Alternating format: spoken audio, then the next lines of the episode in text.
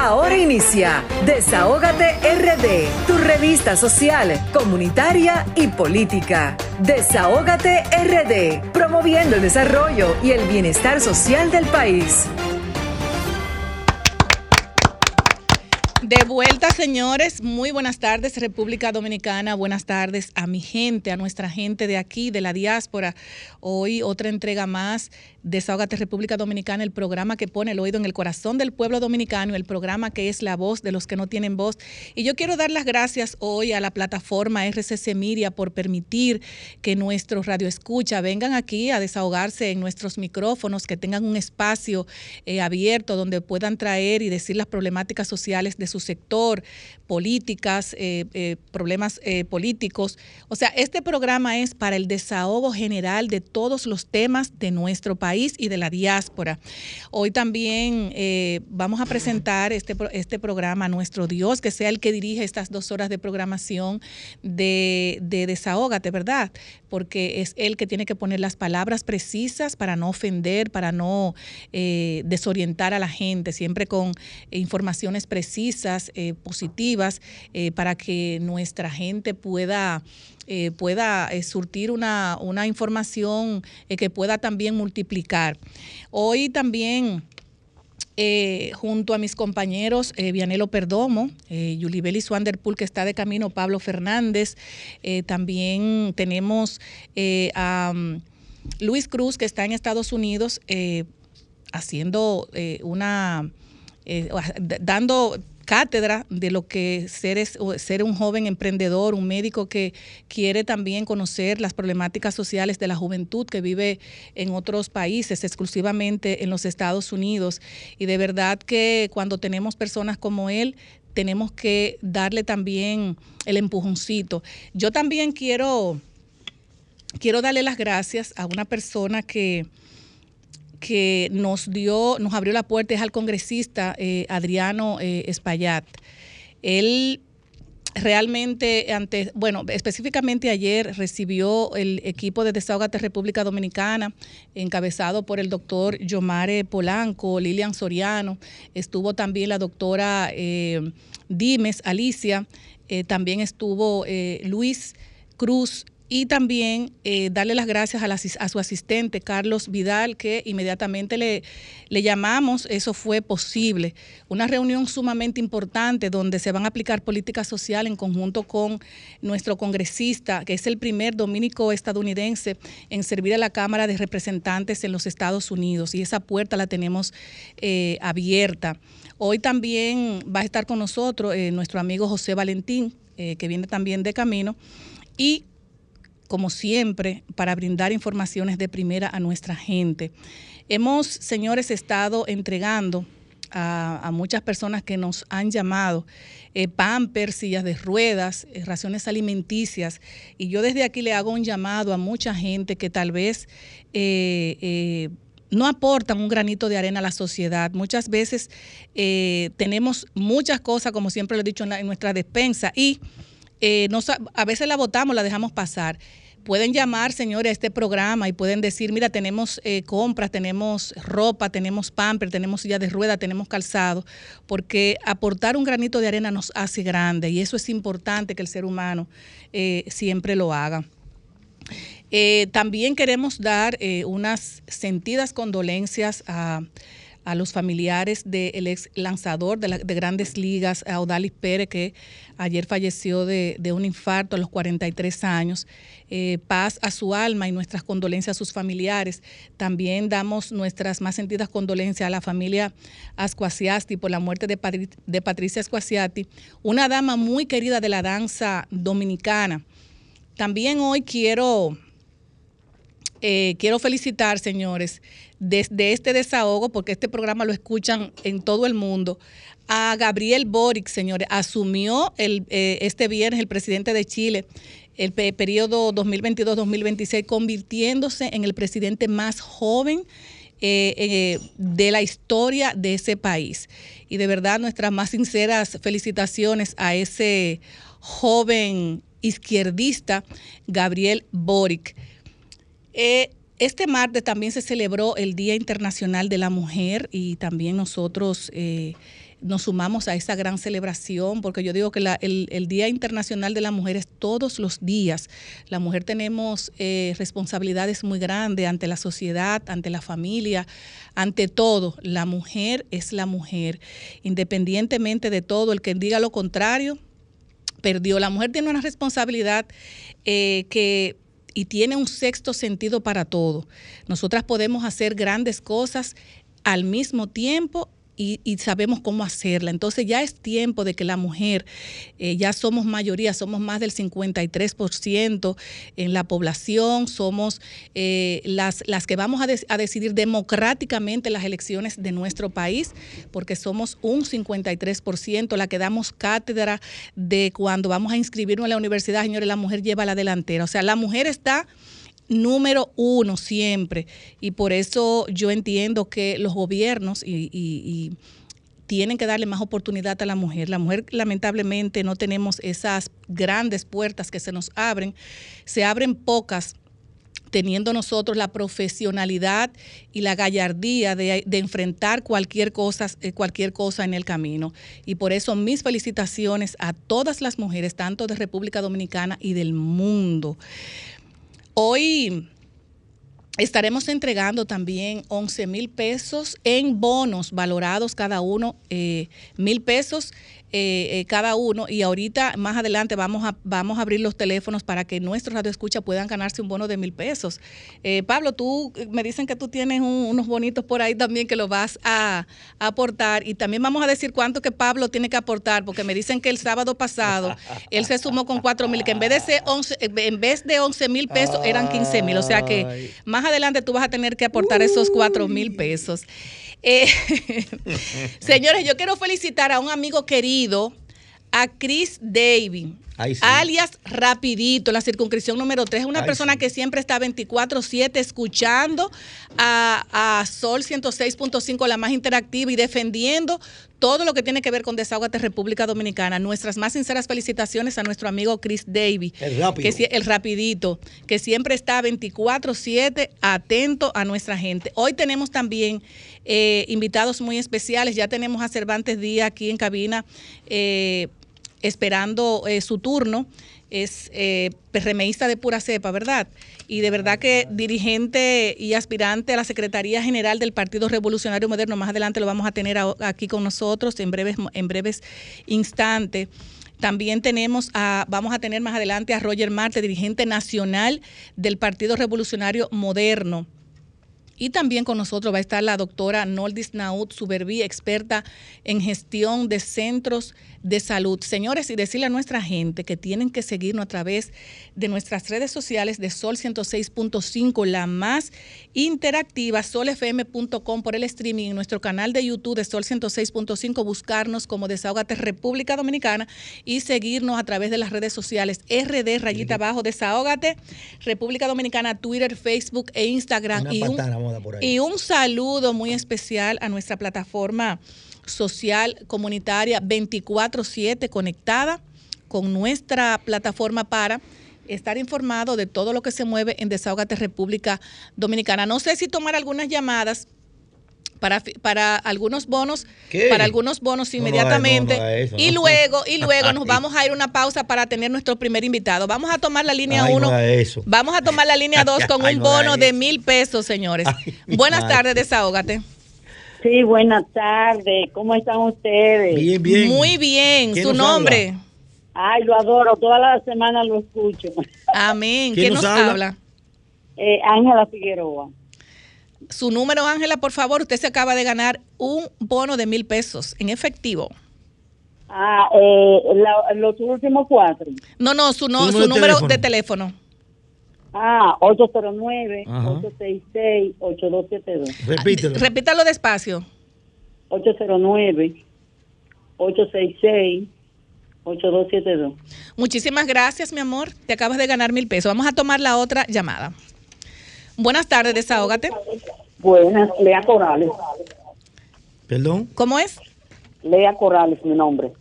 Ah, Lea Coral, Lea, pero tú eres, Lea, ya a ti te conocemos, tú eres soy- fija, mi amor, te acabas de ganar un bono de mil pesos, mi vida. Yo estoy fija. Ay, sí, Tu gracias. número, Lea. 829 Ajá. 662 3832. Gracias, Lea. Te acabas, de- te acabas de ganar un bono de mil pesos. Seguimos. Buenas tardes, desahógate. Sí, buenas tardes. Saludo a todos en el panel. Wendy, Ese Wendy, ay sí. Qué bueno. Wendy, te acabas de ganar un bono de mil pesos. Teléfono, ah, pues Wendy. Para buscar el sábado, 829-986-8534. Así es. Gracias, Wendy. Gracias. Buenas tardes, desahógate. Y desahógate RD. Se Adelante. acaba de ganar un bono de mil pesos, nombre y número. Antonio Sepúlveda. El nombre, número de teléfono. Eh, 80 829 Ajá. 571 Sí. 3223. Le llamamos para que venga a retirar su bono de mil pesos. Señores, vamos a tomar dos llam- una llamada más y nos vamos a una pausa. Buenas tardes, desahógate. Sí, buena, soy Angélica. Ay, mi madre. Dale, Angélica. Teléfono. 809 Ajá. 436 5905. 496-5905. Sí, Ya ganaste, Repite Angélica. tu nombre, Angel- eh, tu apellido, Angélica. Angélica Rosario. Muchísimas gracias. Repite el nombre, el número de nuevo. 809 436 5905. Ok, ahí finalizamos con la última llamada y luego sí, seguimos, señores. Estén atentos a que vamos a seguir entregando, bonos valorados en mil pesos cada uno. Nos vamos a una pausa y luego regresamos. Lo social, lo actual y lo político. Desahógate RD. Ya con nosotros eh, Cervantes Díaz, eh, PRMista y aspirante eh, a la Secretaría General del Partido Revolucionario Moderno. Buenas tardes, Cervantes. Buenas tardes, Giselle. Buenas tardes a todo este equipo fabuloso de Desahógate RD. Tú sabes que estos micrófonos siempre que nosotros llamamos a Cervantes o él pide querer venir a desahogarse, siempre están disponibles eh, para ti y para todo el que desee siempre estar con nosotros compartiendo cualquier información. Gracias, gracias. Eh, bueno, yo no sé si Benelo va a hacer la primera pregunta, o Yuli Belis o Pablo. Quiero darle el beneficio de eso a ustedes, a uno de ustedes, Bueno. para yo iniciar luego. Mira, Yo, ah, bueno. yo, Yo tengo un misil. ¿cu- cuán- ¿cuántos aspirantes secretario general tiene el PRM en este momento? Que- Oficialmente. Que, yo conozca, eh, tiene tres aspirantes. No, porque yo estaba viendo una encuesta. Al único que conozco es a Cervantes. No, yo lo No, conozco a todos. Yo lo conozco a todos. Ellos- Según ellos nuestras son- mediciones, tenemos un 57% en Pero la una medición de, un- de, un- de una militancia que depositó el PRM de 700, 800 mil militantes y hace una, una medición de mil personas. Entonces, las mediciones Es son... representativa. Ah, bien, pero déjame concluir. Ayer, Son 1200 la multa. ayer se reunió la dirección nacional del PRM, incluyendo senadores, diputados, alcaldes, regidores, Profesor, ¿cuál es la pregunta? Cervantes? directores, directores Llévelo de suave, juntas profesor. municipales, vocales y toda la cúpula del PRM donde reuni- rindieron informes el presidente de ese partido, Profesor, la suave. secretaria general de ese partido, el secretario de organización y la secretaria nacional de Frentes de Masa, Yanilda Vázquez. Salieron todos contentos y diciendo que las cosas se quedan como están. ¿Y la pregunta cuál es? Esa. ¿Quiénes son los jefes de los municipios? Los alcaldes. ¿Quiénes son los que mandan los alcaldes? Ok, vamos, Y vamos. son todos son presidentes de Esa cantidad de dirigentes que usted acaba de, sí, se- de con la señalar no pueden secuestrar la la- voluntad Ah, de bueno. 1.800.000 miembros que tiene el Partido Revolucionario Moderno. Un millón ochocientos. Así es. Ha inscrito 1.800.000 Depositaron miembros 800 mil en la Junta Central Electoral. en la Junta Central Electoral. Y 800. no un vamos, millón ochocientos. nosotros, en ¿Cuánto nuestra es? condición de aspirante a secretario general, no vamos a permitir que se cercene eh, la voluntad de ese millón, un millón ochocientos mil miembros que tienen el derecho de elegir y ser elegibles en una convención universal con voto directo y secreto. Y Eso si- no lo vamos y- a permitir. Y si lo hacen con delegado, ¿qué va a pasar? En, en esa misma tesitud, Cervantes, está también eh, Guido Gómez Mazar, el doctor Guido Gómez Mazar, está No, pues también Eddie. Olivares. no. No, no, claro que no. Porque él no puede aspirar. Guido Sí, Gómez sí, Mazara, sí. Eddie Olivares, eh, el ingeniero no, también el- Alburquerque, Ah, que también está por la eh, eh, también está por la misma línea tuya. Y realmente yo quiero saber de no darse, o sea, de no cumplir estatutariamente eh, eh, lo, lo de la convención, que vaya por la línea que tú estás exigiendo, ¿qué va a pasar? Nosotros estamos exigiendo eh, la línea de la democracia. El voto universal. El voto universal, eh, así como llegaron las actuales autoridades de- a, dirigir, a dirigir el PRM, el compañero eh, José Paliz y Carolina Mejía, que llegaron por el voto universal, directo y secreto, en estos momentos eh, todos los PRMistas estamos exigiendo que eh, las nuevas autoridades del partido sean elegidas de igual manera, con el voto universal, directo y secreto. Nosotros, en tal virtud, eh, con la decisión eh, autoritaria que tomó la dirección ejecutiva del PRM el pasado eh, 8, martes 8 de este mes, hemos depositado un recurso de amparo ante el Tribunal eh, Superior Electoral eh, pidiendo la nulidad eh, eh, a través del tribunal de esa decisión que ha tomado eh, de manera antidemocrática la dirección ejecutiva del PRM. También lo hizo, también lo hizo Guido Gómez Mazara. Guido aún no ha, no ha- no ha accionado, está esperando eh, el día 18 cuando se espera la confirmación eh, del CEN para la, eh, esa decisión. Bueno, Guido Nosotros hemos accionado eh, de manera preventiva con un recurso de amparo preventivo ante el Tribunal Superior Electoral para evitar incluso que eso llegue a esa fecha, porque es un abuso lo que se está cometiendo contra la militancia, contra la dirigencia de base del PRM, que no se le quiere permitir eh, acceder a posiciones eh, dentro del partido para dirigir la, la- eh, dirigir el partido en sentido general a nivel nacional. Adelante, Julie Belis. Cervantes, en esta acción de amparo preventivo que usted indica que sometió, eh, además de esto, el doctor Guido Gómez Mazara, tal y como usted indica, ha dicho que someterá a partir del 18 de marzo. Explíquenos cuáles son los puntos en los que usted se basa de los estatutos del Partido Revolucionario Moderno y también cuáles son las pretensiones que usted le está exigiendo al Tribunal Superior Electoral. Fíjate, de hecho, esa eh, asamblea de delegados que dio al traste con la reforma estatutaria está siendo también atacada a través del Tribunal Superior Electoral, de manera que para nosotros esos estatutos, esos nuevos estatutos no tienen validez.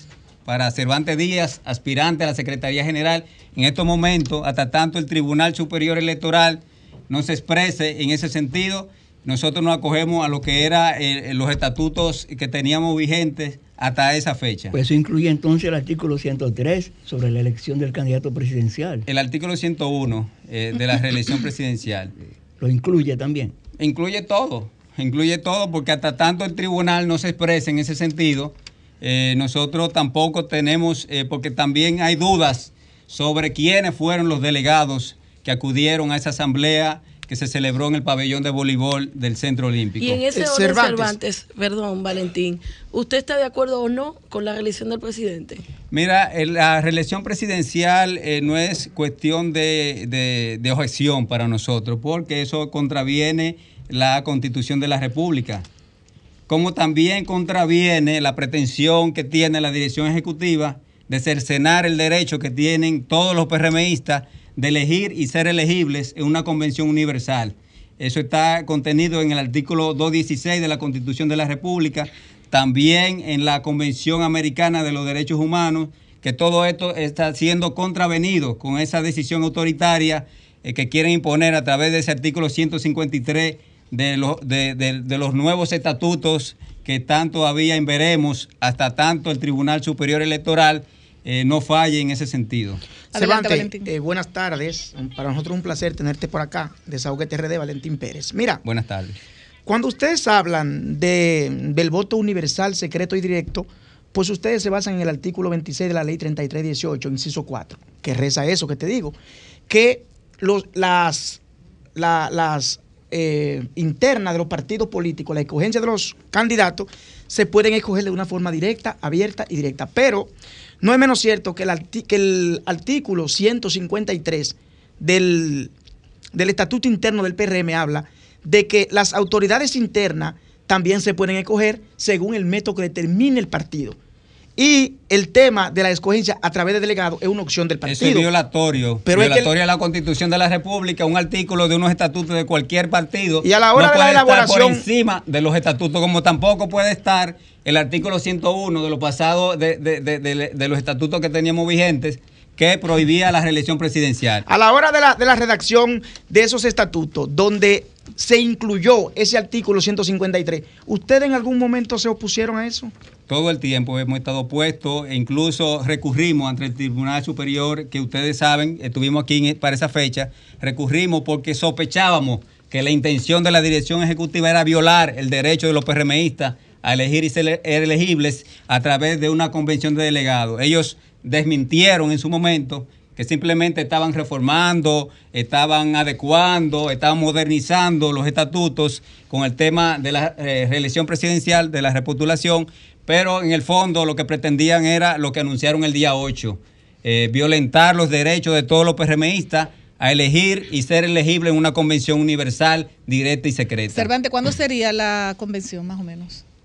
No hay una fecha exacta todavía ¿Pero porque incluso esta cuestión está en, eh, en los convención. tribunales ahora mismo, pero de todo transcurrir eh, como nosotros pensamos que debe transcurrir, que es que eh, obtempere esa dirección ejecutiva, el problema que está generando, la crisis que está generando a nivel nacional en la dirigencia de base del PRM, esperamos que esa convención pueda producirse en el mes de Cervantes, junio. pero supuestamente Pero, la ¿qué- convención no qué? se va a celebrar porque eh, está la guerra de Ucrania y Rusia, eso es lo que están ¿Cómo diciendo. Eso es un Por disparate. el asunto de Eso que es lo que hay dice el que ministro invertir- decir que eso Bueno, porque hay que invertir decir- un dinero a nivel nacional y usted sabe que no hay, o sea, quiero- eso lo dijo Quiero decir que eso es un disparate del compañero de línea Ascensión, eh, secretario de organización Anda y ministro de. Obras Públicas.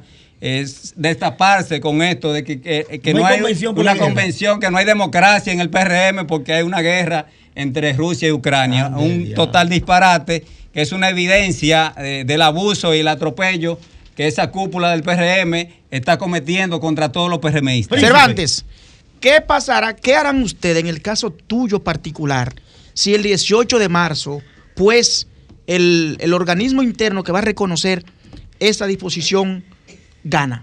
¿Qué hará Cervantes de una manera individual? no Se va solamente Cervantes, sino también eh, eh, El doctor Guido Gómez- el Guido. doctor Guido Gómez Mazara, Eddie Olivares, Ramón Alburquerque. Fafa Tavera también eh, en, en el programa de la tarde también se ha opuesto a esto. La gente quiere es una Todos los PRMistas sensatos, de principios, de valores eh, democráticos, esperan, que eh, haya una convención con voto universal, directo y secreto. Para contestarte tu pregunta, eh, la- esa dirección ejecutiva no ganaría, perdería, eh, aún tomando eh, eh, que se ratifique esa decisión abusiva y autoritaria, antidemocrática, Pero, es porque la- la mayoría de los PRMistas está en contra de esa decisión. Pero es que la información que nosotros manejamos es que esos mil y pico de delegados son empleados del gobierno, Cervantes. Correcto. Y a correcto. esto, Por y a eso- eso por Guido eso- Gómez por- Mazara, y a eso Guido Gómez Mazara, que incluso lo anoté para que no se me olvide, Guido, Guido Gómez Mazara dice lo siguiente, no sería una convención de delegados, sino de empleados. ¡Ay! Claro, es, es un absurdo total.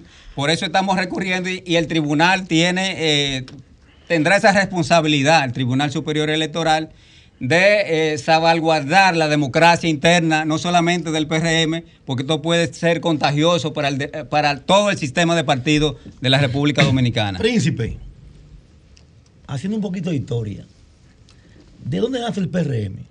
El PRM nace del 97% que se desprendió eh, de lo que fue el antiguo PRD. Bájale un chin, bájale un chin. El 97%, Bájale un Vianey. chin, No, no, no le bajo nada. Bájale un chin, No le bajo hombre, nada. Bájale un chin. ¿Por qué hubo esa división? Hubo esa división eh, por las pretensiones de Miguel Vargas de secuestrar la institucionalidad democrática del PRD en ese momento, que es lo mismo que pretende hacer esa dirección ejecutiva del PRM. Ah, pues. Una pregunta, eh, magistrado. Y Cervantes, yo sí tengo una pregunta. Entonces, Estamos es, para contestarlas eh, todas. ¿es cultural en la militancia del hoy PRM, anteriormente PRD, esa conducta tendente a secuestrar la institucionalidad? Mira, el mira, PL eh, el PRD se fundó mira, en 1939. Vamos a ver, déjeme, espérese. en el mismo 1939 tuvo Vamos a su primera esperar que sea división. Cervantes que Vamos a conteste. Tuvo su El primera división el el invitado. 39. Vianey lo Él está no lo- nervioso, un Cervantes no sabe eso. Vamos a dejar al invitado, vamos, a darle, vamos a darle, vamos a darle la, mira, la oportunidad al invitado. la no, tendencia, hay la que- tendencia, hay que la tener tendencia, memoria la para la historia. perdón, la tendencia no es de la membresía, la tendencia al parecer ha sido de la cúpula que se inquista en el poder institucional del partido y luego no quiere ceder ni un ápice. Eh, democráticamente Entonces a, a esa dirigencia media y a esa dirigencia de base que quiere también ser parte del poder eh, al menos institucional. Entonces estamos en el mismo proceso de aquel entonces. Estamos frente a una posible división. Mira, yo no me atrevo en estos momentos a hablar de división porque nosotros estamos atacando este asunto de manera legal. Yo pienso que todavía hay una luz al final del túnel antes de que podamos eh, decir definitivamente que el PRM está atravesando una crisis de no retorno.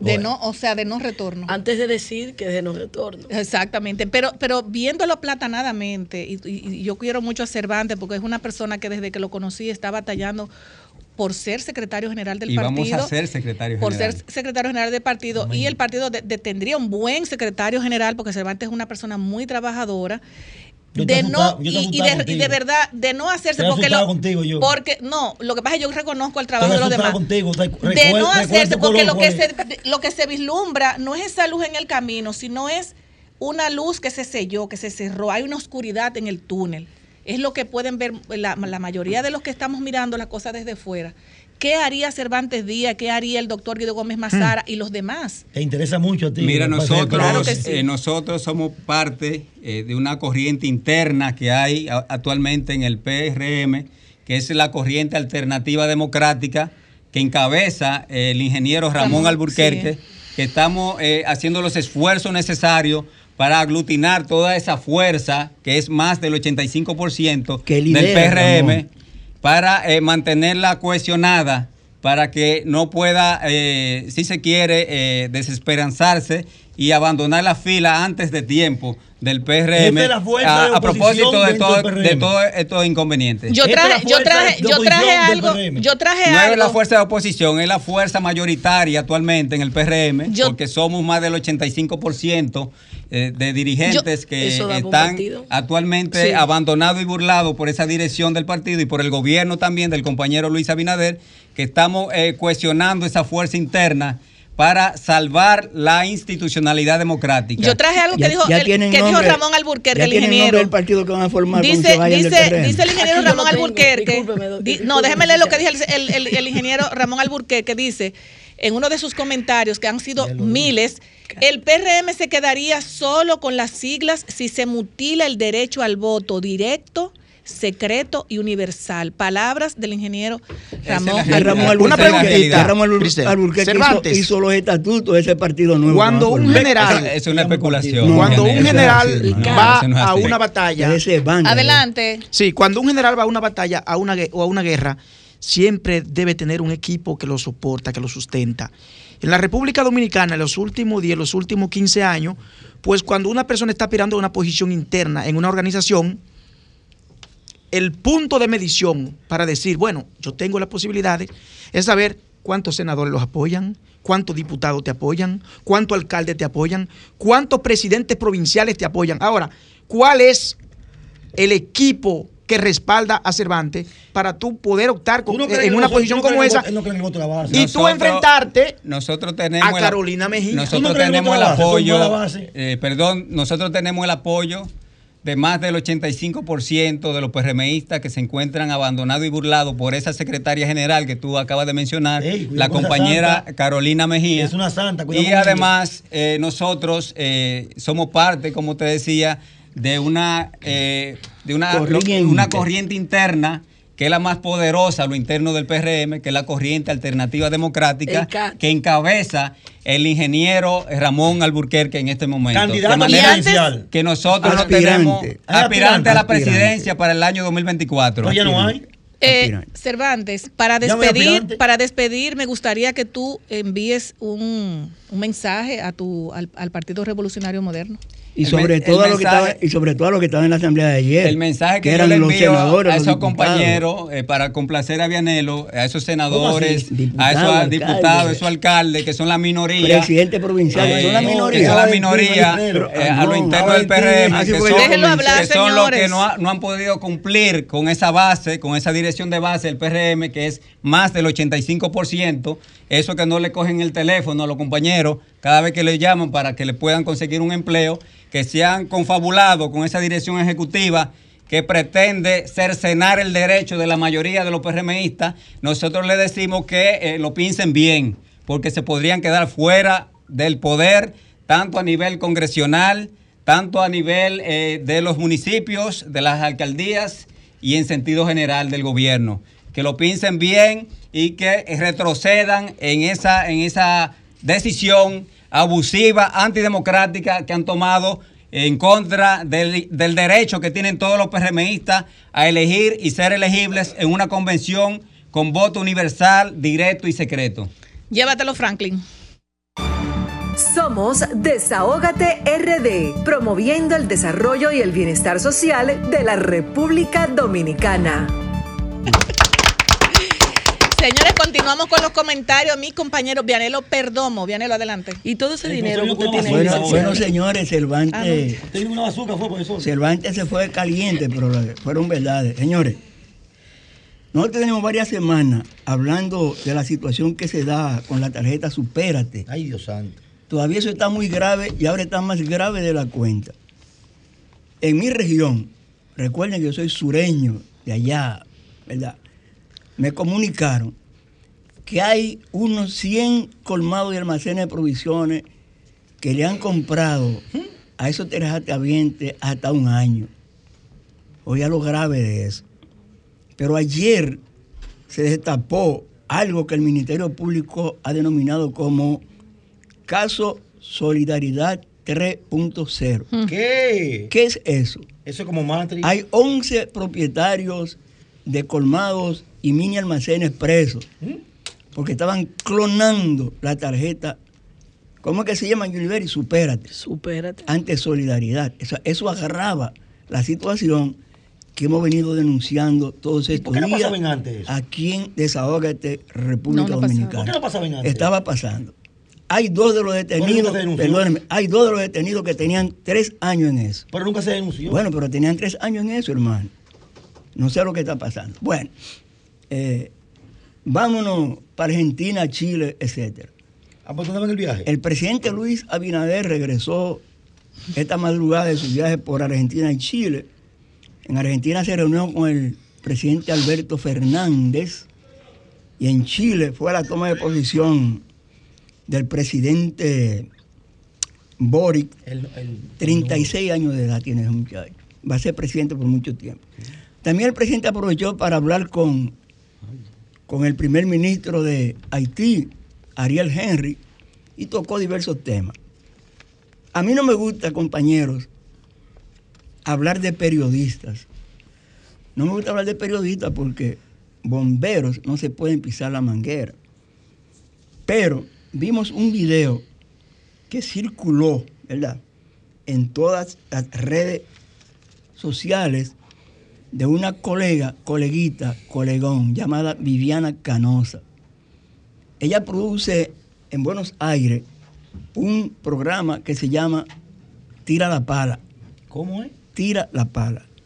Ellos, allá hay como 20 periodistas argentinos que tienen un problema con el presidente Fernández porque por la firma de un préstamo con el Fondo Monetario Internacional de 44 mil millones, que fue un financiamiento del gobierno anterior, y esto lo van a seguir.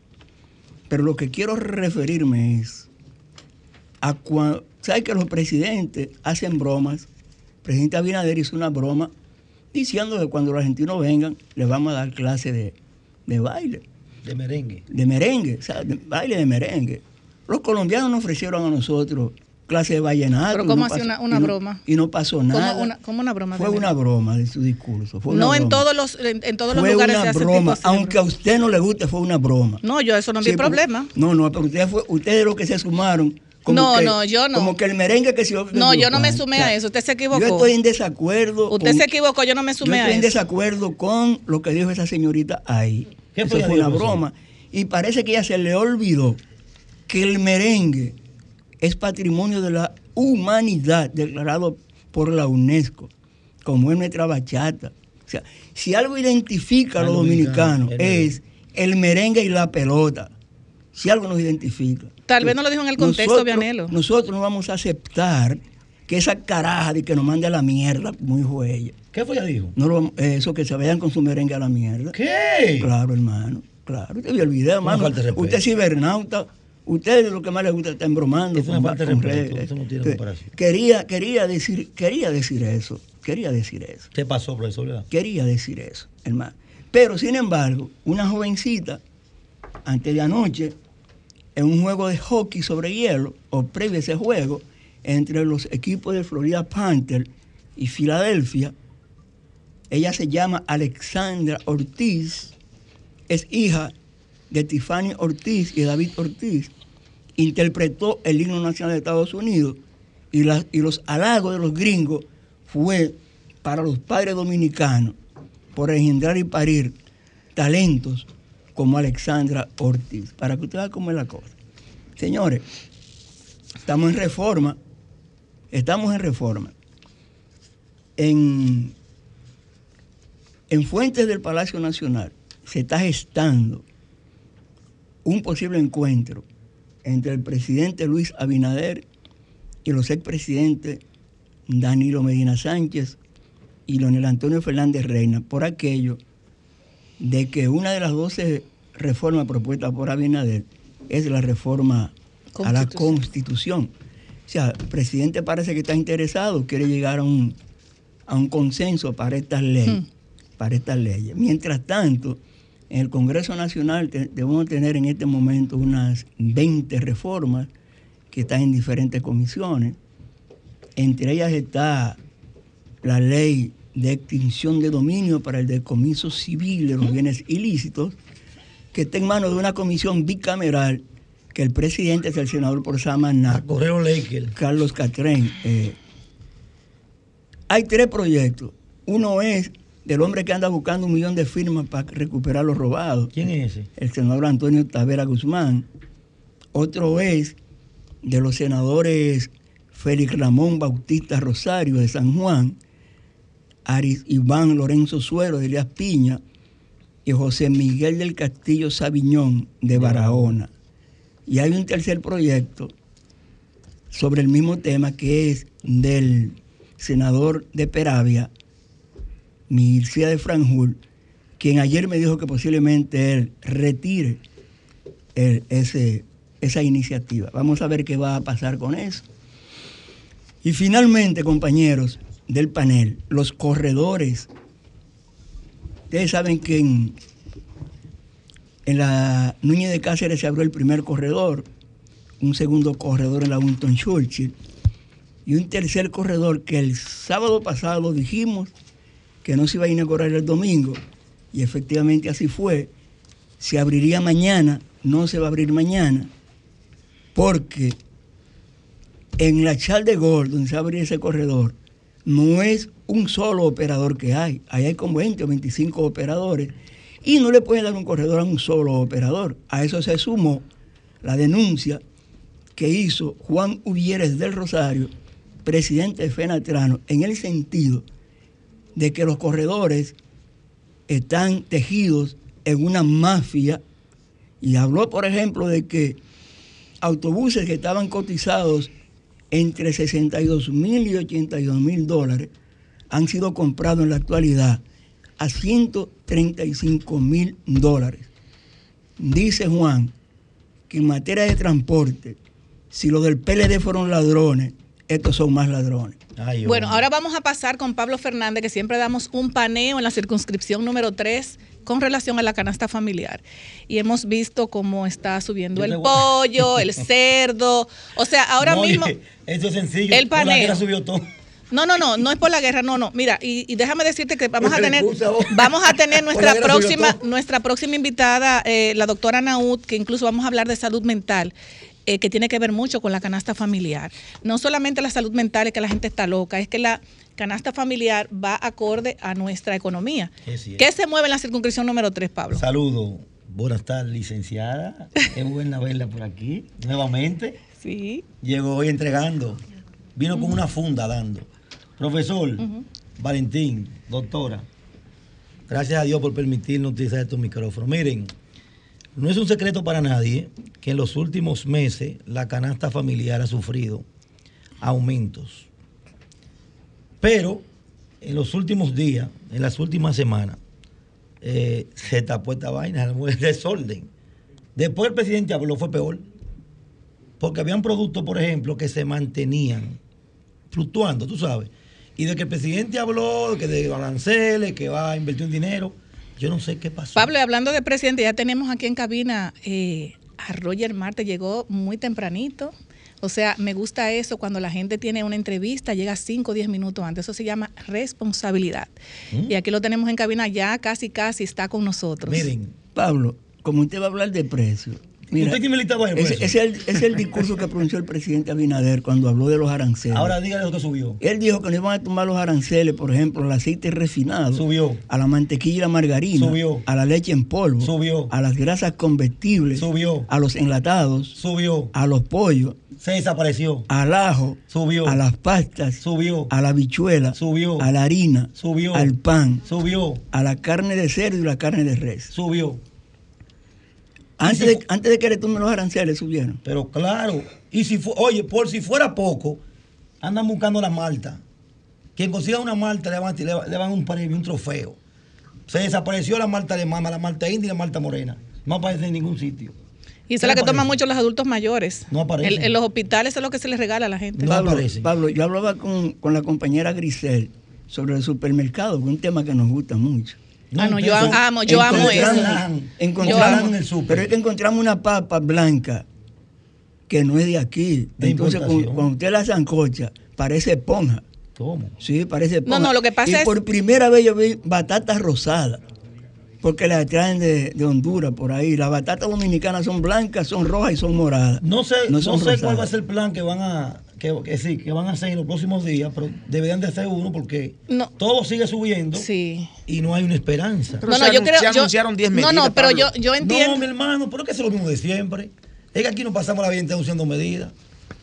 Toda semana aquí hay medidas. Hay medidas. ¿Y qué, qué, qué pasa? ¿Qué funciona? Aquí se comisiones para todo. Hasta para pintar un pollo agotado hay una comisión y no funciona. No, no, pero yo entiendo que el gobierno debe, debe, debe enfocarse, no, el gobierno debe enfocarse en sembrar la, hacer, o sea, que la producción crezca. Yo entiendo que aquí en cada rinconcito del país, en cada pedacito de tierra nace una semillita y yo creo que la, OMD, la OMS siempre ha dicho que hay que sembrar, señores, hay que sembrar. Y yo entiendo que Bueno. aquí se ha descuidado mucho la siembra. Licenciada, nosotros te- hemos Entiendo traído eso, aquí- no sé. Pero hemos traído Ahora aquí varios, hemos traído varios expertos agrícolas. Y yo le decía, por ejemplo, a Grisel, que el proyecto La Cruz de Manzanillo tiene 135 mil tareas. Y en estos días yo estuve por ahí y debe tener como algunas 4 mil sembradas. ¿Y ¿Qué esas- por- y tierras qué están no- preparadas, ¿Por qué no siembran ¿Están eso? preparadas? ¿Por qué no siembran eso de, de, de producto de pasar con ciclo corto? Lo van Oye, a ¿qué va a pasar con Manzanillo? Lo van a privatizar, Pablo. No, no. Van a hacer una reunión, ¿verdad? Y en esta reunión le van a entregar eso. ¿Cómo que está de moda ahora? ¿Qué es lo que hacen ahora? Fideicomiso. Eso. Te lo van a entregar un fideicomiso, un grupo de empresarios. ¿Y Pero eso más? fuera un éxito si se lo entregaran a un fideicomiso. No, no, Yo estoy de acuerdo lo si se en le entrega para que lo pongan en Pero eso es un producción. Estoy de éxito. Pero eso es lo acuerdo que va a en pasar eso. Claro que sí. Yo estaría de decir, acuerdo. Todos los problemas de este país ya lo van a hacer el gobierno. El gobierno se lo va a pasar al sector privado. Pero es que es un éxito. Pero eso es lo que, eso es lo que va a pasar. Es que las, las alianzas público-privadas son positivas Bueno, y son pues, pre- buenas. Prepárate para que lo pague el doble. Porque eso se ha querido satanizar, pero No, realmente... no, prepárate para que lo pague el doble. No, no, no, claro, no, porque lo a no, no, necesariamente. No necesariamente, Pablo. Pablo. No necesariamente. Entonces, Si hay ¿para una responsabilidad. No, es que no es así tampoco. No tienen capacidad entonces. ¿Para qué No, es, es Es no es así, esfuerzos Pablo. entre el sector privado y el sector público. Siempre ha habido. Para, siempre, hace Pero mucho tiempo que se desarrollan alianzas entre el Estado y las y el sector privado para desarrollar proyectos. Sin embargo, la ley de alianzas público-privadas es una ley reciente del 2020 que hace posible que concretiza los mecanismos de selección de las empresas que van a participar en ese tipo de Se proyectos. teoría. Bueno, lo que uno tiene que, buena, como ¿eh? ciudadano, ser veedor de que se cumpla con el fin. Se oye bonito la Que se teoría. cumpla con el fin. Bueno, ya para terminar, ya para terminar, no sé en qué quedó el plan, el plan de seguridad que llaman, ¿verdad? De país seguro. Tú estás como que no, sa- tú no sabes cómo se llaman los planes ahora mismo. No, que estoy Tú viniste, viniste Es que son demasiados planes, Estoy ¿verdad? borrando, óyeme, es que es tanto que me lo repite, es, es tanto que inventan que al final de cuentas lo borro todo. La delincuencia sigue azotando los barrios de la capital.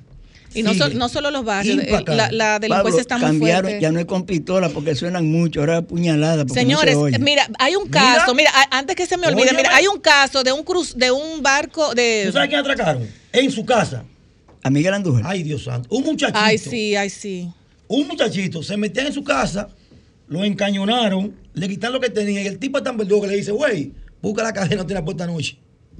Tuvo que buscar la cadena. Sí, mira, hay, un caso que se ¿Tú dio que me, mira, Sí, hay un así, caso, vi. mira, hay un caso que me preocupó mucho y es de una de un yate de lujo que estaba anclado anclado con, o sea, como que nosotros vayamos a- al medio a medio al mar a desahogarnos un poco y a tomarnos unos traguitos. Pues ahí no aparecieron, se- señores, de verdad, mire, eso es preocupante. Yo de verdad, no- yo pensé que eso era mentira porque hay tantas noticias fake que a veces uno tiene que verse unos tipos eh, nadando, ¿verdad?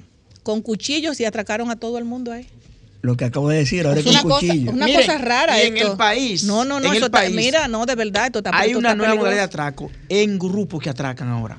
Eso usted, dice circuito, dicen eso. usted va caminando y de detrás de usted vienen 15, 20 personas y lo atracan 10 Eso personas. lo pero está copiando de otros países Sí. porque aquí copian todo. Eso viene de Honduras, Sí, de sí, Guatemala, sí, de sí, Colombia. sí, sí. Te hacen un, un reboot, te quitan el celular y nadie sabe quién fue. Y se, lo, y, se lo, Sí. y se lo pasan de uno en uno, de mano en mano y nadie sabe al final Así quién te atracó. es, así es. A eso hay que ponerle asunto en el Señores, país. nos vamos a una pausa comercial, Pablo, ¿qué tú crees? Oh, pero ya está bien. Nos vamos a una pausa. Ya aquí de vuelta, señores, con Roger Marte, dirigente nacional del Partido Revolucionario Moderno, licenciado en Ciencias Jurídicas y Políticas y experto en concertación, concertación, escuchen, política. Buenas tardes. Él tiene un reto grande. Buenas tardes a este programa social, comunitario, político, Desahógate República Dominicana. Buenas tardes, Grisel, Julie Belis, Evianelo, Valentín. Valentín, Pablo. y Pablo. Un equipo muy nutrido, variopinto, diría un amigo mío, eh, muy diverso. Saludar a toda la radio audiencia que está en sintonía y a todos los cibernautas que se encuentran en sintonía, me imagino. Es en vivo, a través vivo. de la, de, de la web. Del streaming, así es. Eh, bueno, saludos para todos. Adelante, Julie Belli. Roger, bienvenido a Desahógate. Gracias por estar aquí con nosotros. El tema de agenda en el Partido Revolucionario Moderno es el proceso para elección de sus autoridades. Eh, vamos a dar el primer Picasso. ¿Cuál es tu opinión sobre lo que se está discutiendo de la forma de elección y quiénes participarían en esa convención? Se ha dicho que sería una convención de delegados y quisiéramos que, que aquí en Sol tú nos des tu opinión sobre ese proceso. Mira, naturalmente eh, es un tema que debemos tratarlo todos los PRMistas. Y nuestro partido, que es un partido democrático, un partido que surgió fruto de eh, una lucha democrática que se libró en el pasado, eh, estamos la mayoría consonos con la decisión que se ha tomado en el organismo de máxima dirección interna, en la jerarquía en, la, en la jerarquía interna de nuestra organización política y es que de 60 miembros, 57 votaron a favor del proceso que se ha seleccionado y es lo que establece los estatutos en su artículo 153, los estatutos orgánicos de nuestro partido. Yo pienso que yo respeto las decisiones de, cada quien, pude escuchar una intervención de, de, de una persona que estuvo acá presente, pero yo pienso que eh, la política es el arte de saber esperar y sobre todo eh, el respeto al derecho ajeno eh, siempre se ha dicho que es la paz.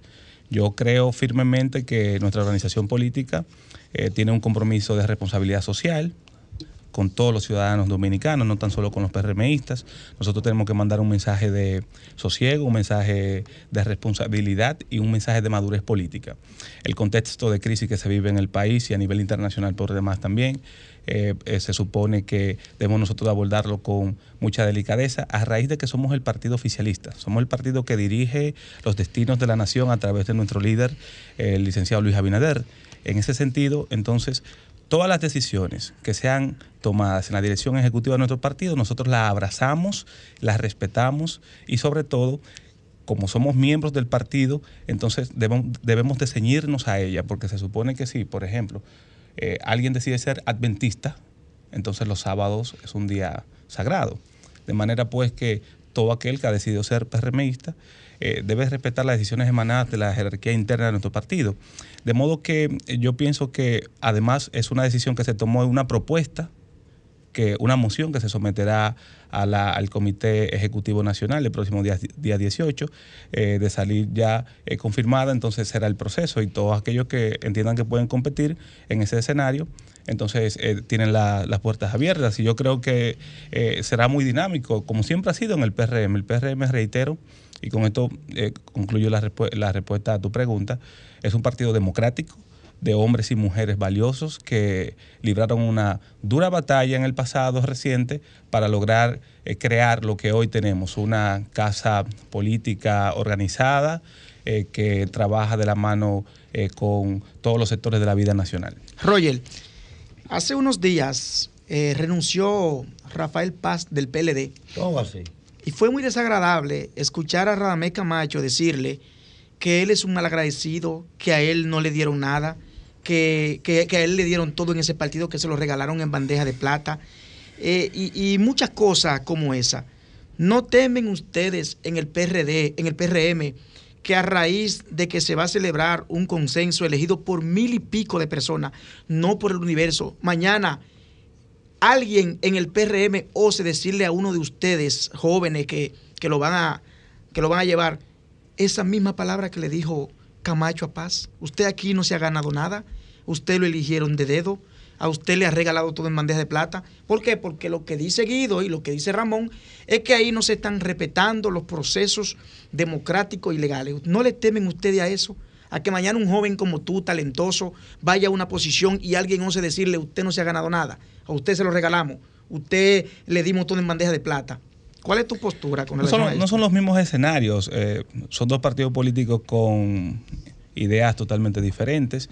Eh, pienso que eh, la democracia se ha expresado en, el máximo eh, organismo interno que tenemos, que es la dirección ejecutiva. Acabo de decir que de, de 60, 57 personas votaron a favor del método elegido, porque te reitero que en el artículo 153 eh, los estatutos establecen tres modalidades de elección, incluyendo hasta encuestas. De manera pues que, por ejemplo, quienes hemos participado, en mi caso, yo participé en el 2019 en un proceso interno para detrás de una candidatura a diputado. Y hubo provincias que se pudo realizar a través de encuestas, de manera, y se ha hecho en el pasado reciente también, donde los candidatos son seleccionados a través de valoraciones, que, me- mediciones que se hacen a nivel nacional. De hecho, en el PLD pienso que en algún momento se ha hablado eh, de que se eh, pudiese elegir a través de una encuesta, el candidato presidencial, que es aún más...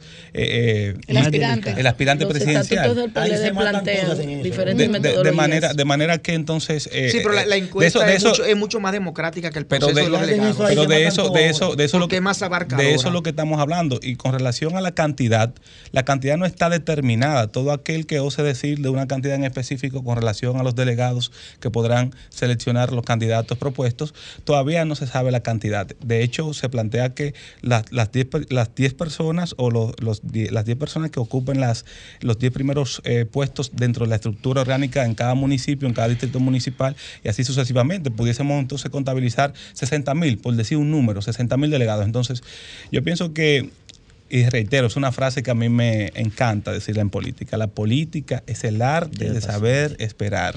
¿Usted, usted favorece que se queden las mismas autoridades en el partido? Esa le iba- ¿O eso le ¿Usted favorece que haya cambios, algunos cambios Yo favorezco, yo favorezco lo que decía la mayoría del PRM y la mayoría en este momento de nuestro máximo eh, organismo de dirección ha decidido No coge gancho. en el 2018, en el, el día 18 de marzo, ya pronto, la semana que viene, someter a votación en el Comité Ejecutivo Nacional quiénes y cómo será el proceso de elección y luego entonces cuando se constituya la comisión organizadora del proceso, entonces ahí se- en, ese, en ese mismo eh, interín, entonces se va a articular los reglamentos de la convención, de manera pues que yo favorezco eso, lo que decida la mayoría del PRM. Permíteme, permíteme interrumpirte. Tenemos una llamada internacional. Buenas tardes. Saludos, buenas. Buenas tardes, adelante. Sí, Ma- Manuel Saya, de aquí, de Filadelfia. Adelante. Adelante, Manuel. Eh, estamos llamando porque realmente el joven Roger es un baluarte de la provincia de Duarte. Eh, lamentando de que en las pasadas elecciones no haya sido eh, ganador, pero nosotros sí tenemos fe de que él va a llegar al Congreso, porque el con- él ilustra el Congreso. Muy con su bien. figura, Muchas ilustra gracias. el Congreso con su expertise, tanto político como social. Realmente felicitarlo porque él está haciendo un excelente trabajo. Excelente. Gracias, hermano. ¿Cómo tú estás frío en Filadelfia? Parece que en la Provincia de Duarte. Duarte. San Francisco. San Francisco. No, no, no, pero la persona llamó de desde No, no, pero Filadelfia. Tú aspiraste a, a candidato Diputado por la diputado por provincia de San Duarte, Francisco. sí. Te apures que te toca ahora. Un cachú, muchacho, ahora. Ah, tiene gobierno encima. Usted es el municipio Ay, cabecera. Va suavecito ahí. Sí, yo soy el municipio de cabecera de la provincia. Profesor, ese hombre vino animado, no coge cancho. No, está bien. Una vez. No, él está con Carolina y Paliza. Mire. Pero ¿cómo sobre todo, mira, la gestión, la gestión de tanto el compañero Paliza como la compañera Carolina Mejía, alcaldesa, y eh, el compañero Paliza, secretario administrativo de la presidencia, han hecho un extraordinario trabajo.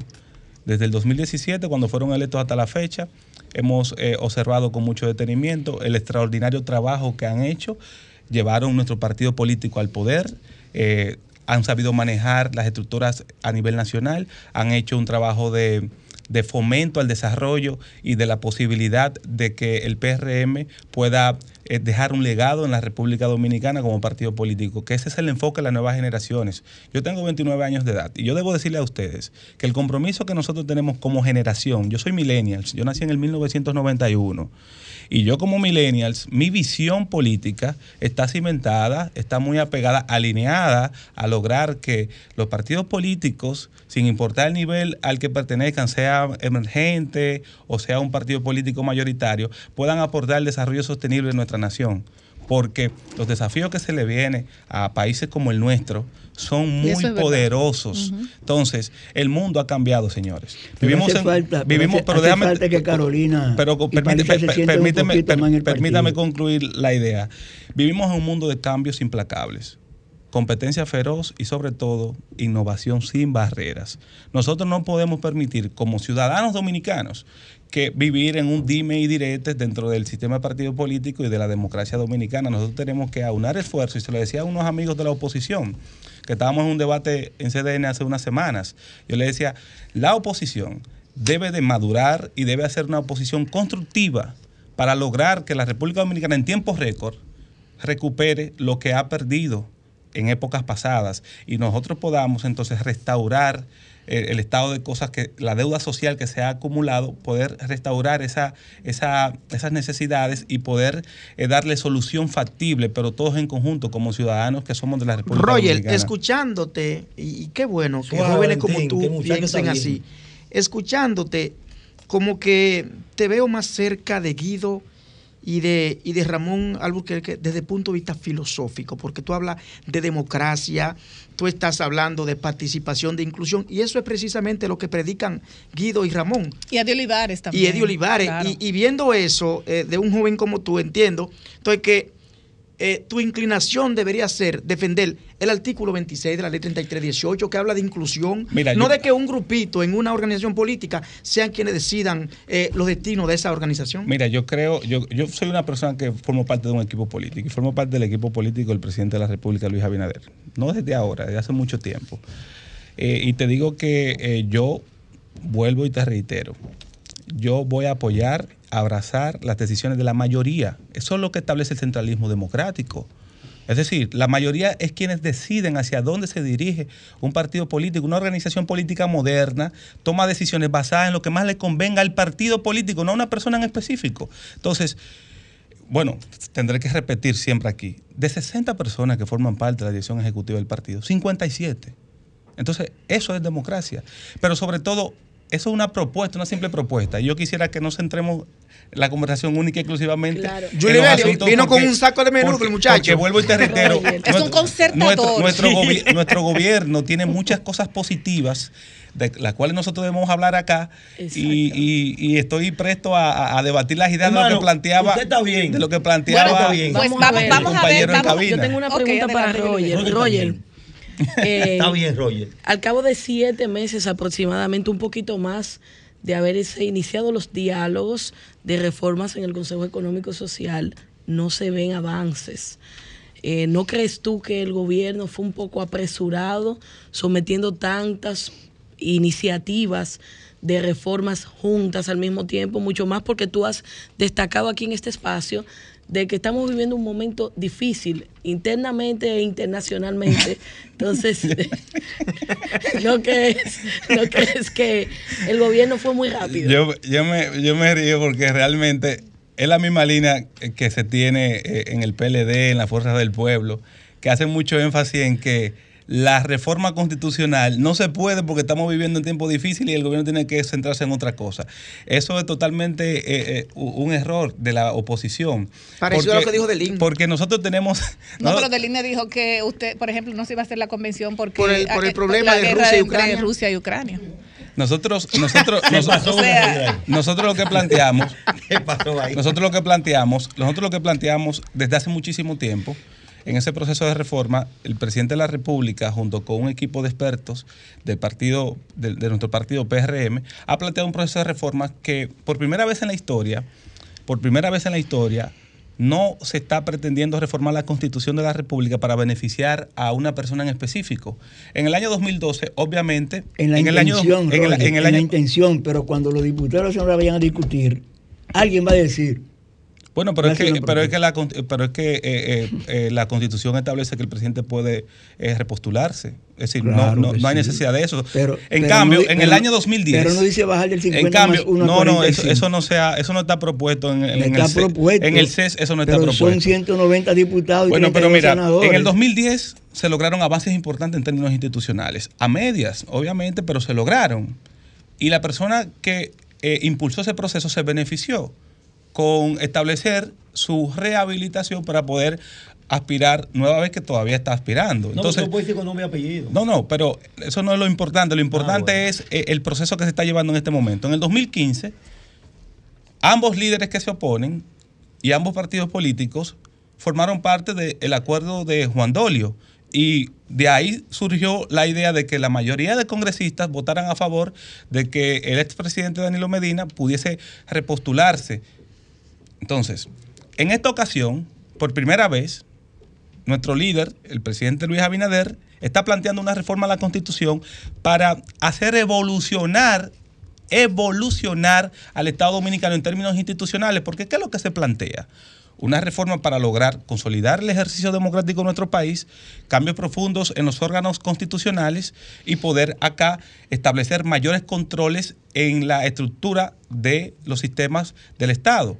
Entonces, eso es lo que se está planteando y es una reforma muy amplia. Son pro- procesos de reforma muy amplias y que desde el punto de vista eh, social, político y económico da garantías no tan solo en el presente, sino en el futuro. Y por eso podemos decir que el presidente Abinader y el PRM en el presente estamos creando las condiciones idóneas o ideales para que en el futuro la República Dominicana tenga mayor seguridad jurídica, tenga una independencia, la justicia tenga una independencia política, que es lo que se ha planteado, donde el Poder Ejecutivo no pueda eh, eh, torcer el brazo. Oye, de- pero la de la justicia ju- es independiente. Sí, pero hay otra pregunta. Hay otra Público pregunta. también. El Ministerio hay- Público también. Sí, pero por ejemplo, Yo en te, el yo te voy a decir 2019, una- en el yo- yo te voy, te 2019, voy a decir, te voy a hacer un ejemplo del pasado reciente. ¿Tú crees que una persona miembro del Comité Central del PLD en el pasado reciente pudo lograr ser el presidente de la Suprema Corte de Justicia en nuestro país? Entonces yo pienso que debemos también, por eso hago énfasis en que la oposición debe madurar. Nosotros no queremos, y cuando digo nosotros, mi generación no quiere volver a observar el comportamiento que se tuvo el Ministerio Público en el pasado reciente. Y los resultados están ahí. Señores, Jean Alain está preso. Jean Alain está Pero preso. está preso, pero todavía no- no- Jean Alain Vianelo está preso. No, está, está, Entonces- no está cumpliendo una medida. de exactamente. coerción, Entonces, no está bueno, preso. bueno. Son conceptos legales bueno, diferentes. son conceptos legales diferentes, Y es obviamente. bueno no, in- Eh, no eh, confundir a es, nuestra. es- es válido, pero Claro. entonces está, en, está cohibido su libertad en este momento fruto del caso en el que se está viendo envuelto. Entonces, nosotros como generación no podemos dejar pasar la oportunidad que se está teniendo en este momento, donde el presidente de la República, Luis Abinader, ha planteado un proceso de reforma para un proceso de reforma que está siendo consensuado con la mayoría de los actores políticos, eh, sociales y económicos importantes de este país. En el Consejo Económico y Social se ha propuesto mesas de discusión y se está dando de una forma eh, interesante, donde la mayoría de líderes sociales, políticos, económicos, reitero, están participando. De manera que yo vi con, mucho, con mucha preocupación de que eh, eh, el PLD y la Fuerza del Pueblo se hayan retirado de, de esa mesa de discusión. Entonces, eh, de la mesa de discusión en lo concerniente A la Constitución. a- a la Constitución. Entonces, por eso es que yo he hecho énfasis en diferentes escenarios. La oposición debe madurar. Debe madurar porque cuando yo observo a gente con muchos veteranos políticos, que han sido hasta presidentes del Senado, senadores, diputados, hablar, por ejemplo, de el proceso de, del- del alto costo, como ustedes señalaban, de, los productos básicos, e ignorar la situación que se está viviendo a nivel internacional, fruto del estancamiento económico que se generó en el año 2020 cuando inició la pandemia, yo digo, pero es que me parece infantil. No, mira qué me lo que parece, pasa. pero permíteme concluir, me parece infantil y me preocupa que en mi país la oposición esté demostrando tan, tan poca madurez de. Porque mira, por ejemplo, yo hago alusión siempre a esto. Y es que León Tebrea escribió un libro, no sé si usted conoce a León Tebrea. Oh, eh, profesor de la UNAM de México. Mi amigo, que le mando El saludos donde quiera que se, radiografía que se íntima. encuentre. Yo Este, recomiendo ese este libro programa lo sea. escucha todo el mundo, o sea, eso Bueno, de aquí y allá. le mando saludos de mis a- a León León Tebrea. Tebrea, donde se encuentra. Maestro León Tebrea. Lo quiero mucho. León te escribió un libro, como decía él, que se denomina El Político, Radiografía Íntima. Y en el capítulo 7, si mal no recuerdo, él dice que existen diferentes tipos de estereotipos de políticos. Existen políticos que siempre apuestan a ignorar las realidades de sus pueblos. Y entonces eso le da en la cara. Le da en la cara porque cuando uno observa gente con muchísima experiencia política, hasta economistas, ignorar la realidad de que luego del 2020, un proceso de, de pandemia que detuvo la economía mundial, donde se han registrado crisis de contenedores, por ejemplo.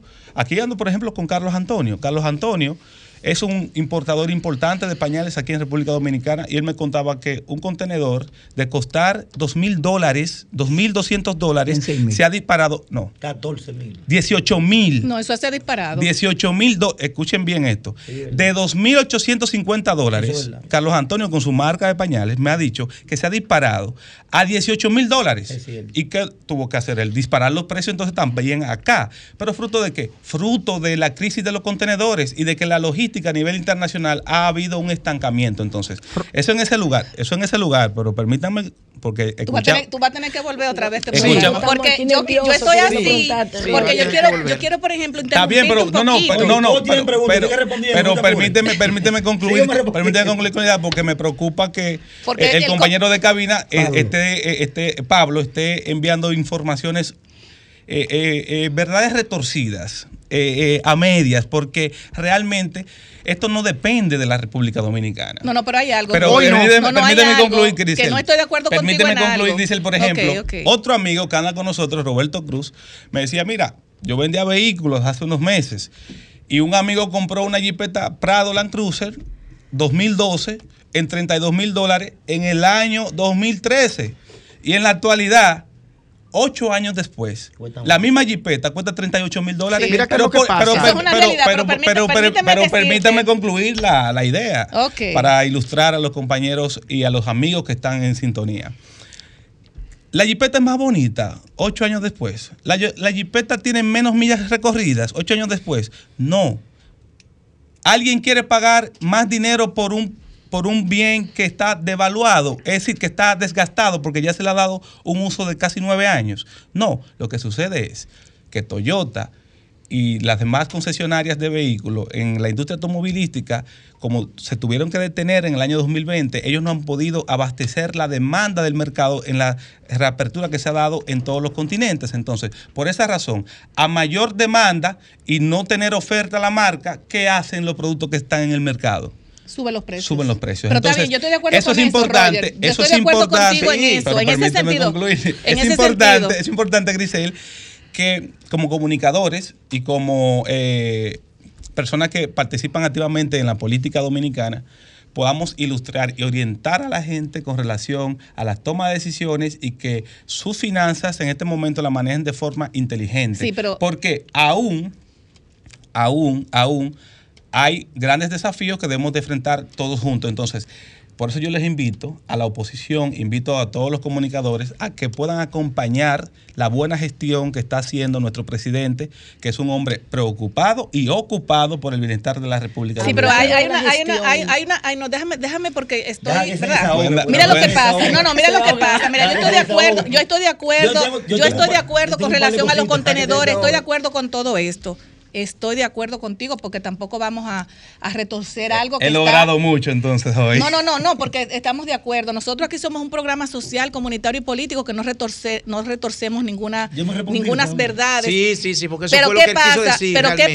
pasa, Eh, aquí bueno por que ejemplo nos quitamos, de eso. mira, aquí nos quitamos por irte. ejemplo, aquí nos quitamos por ejemplo lo- el- el- los vestidos políticos y precisamente por eso hemos tenido bu- buena aceptación en el público tanto de aquí y de allá porque no retorcemos, no retorcemos verdad. No, Ahora no- bien, no me refería a ustedes, no me refería no, a no, Pablo con no, no, relación pero, a... no, no, pero Pablo forma, Tranquilo. forma parte del programa, porque mira, aquí estuvo, aquí estuvo el otro día, a- hace dos, dos o tres sábados, el ingeniero Leonardo Faña del Partido Revolucionario Sí, sí, Moderno. Mi amigo, mi amigo. Y se quejaba, se quejaba por las políticas que realmente no está motivando el ministro de Agricultura eh, eh, de esta gestión. ¿Qué nosotros le decimos y siempre hemos llamado eh, al- la atención al, al gobierno central, señores?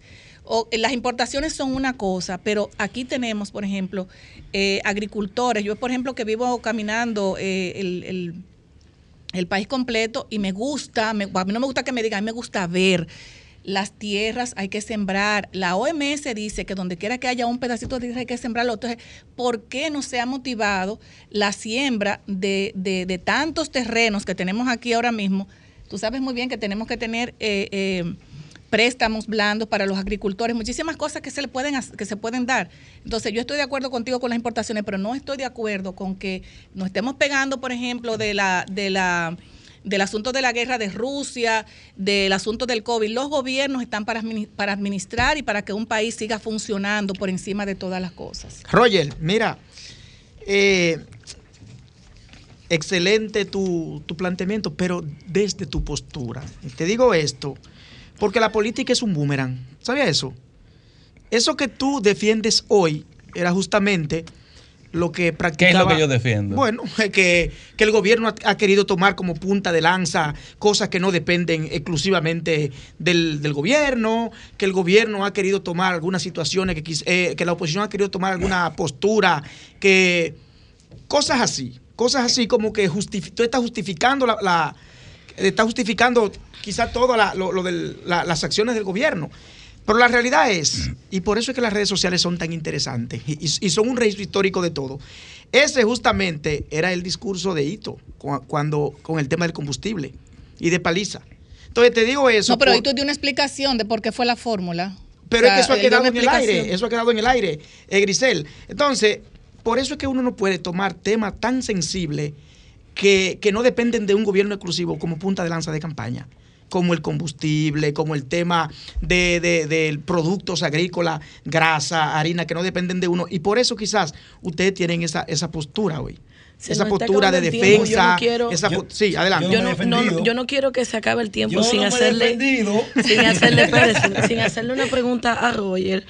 En la- n- nuestra juventud, eh, que tú y yo formamos parte de, de ese segmento poblacional, reclama empleos, reclama más oportunidades. A diario vemos en las redes sociales y diferentes medios de comunicaciones que los jóvenes están pidiendo al gobierno que se le dé respuesta a esos temas e incluso temas que propuestas de campaña que se formularon que aún no se ha dado respuesta.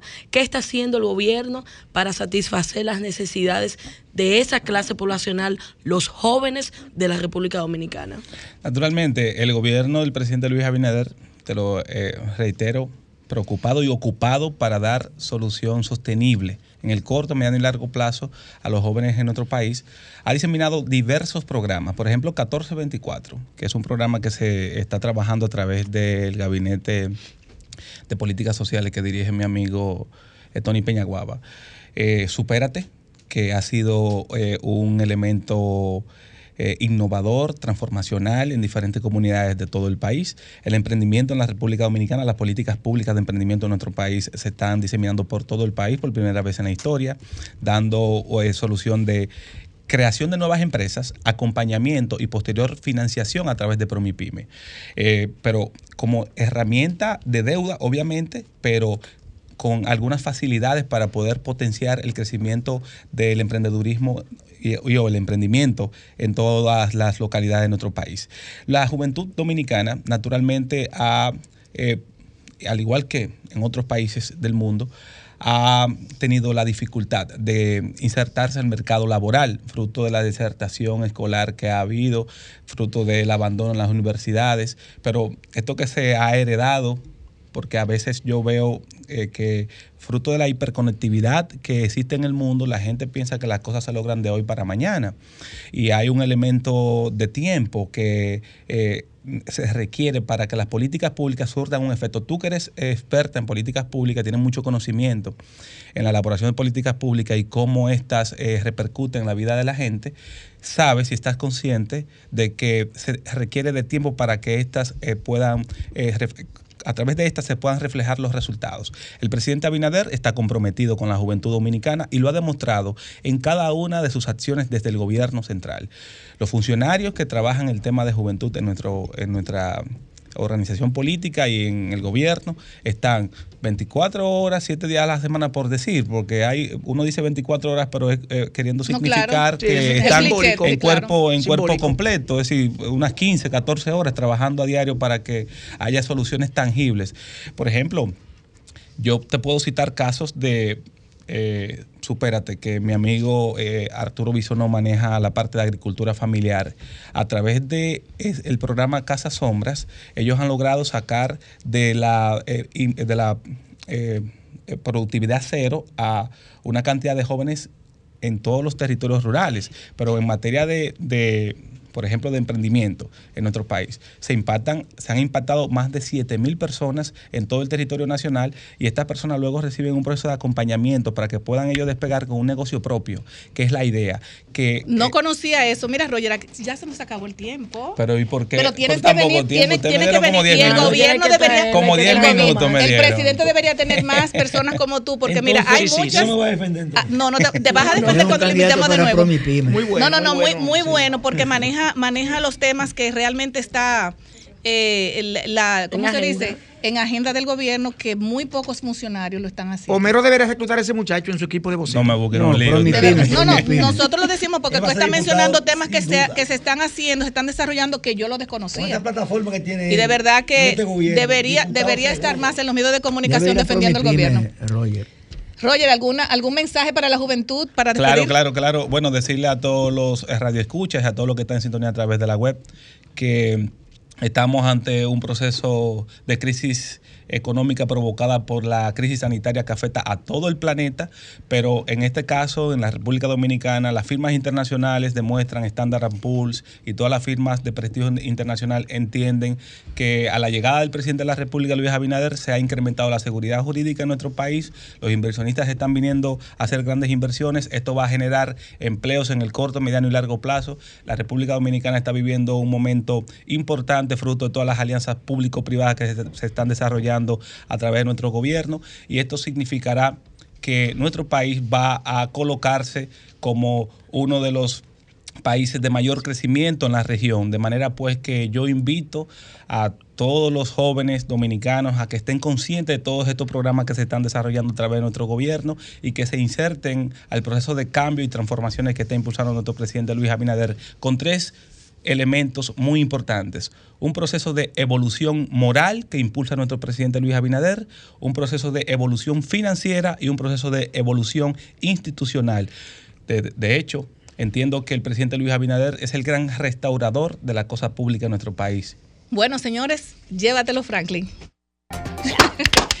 bueno, e- este programa está on fire, como siempre. Ahora, nuestra próxima invitada, señores, la doctora Noldis Naut Suberví, experta en gestión de centros de salud y directora de Pediatric Center, un centro precioso, lo vi en las redes sociales, de verdad me siento orgullosa de que una mujer también puede emprender así con mucha responsabilidad.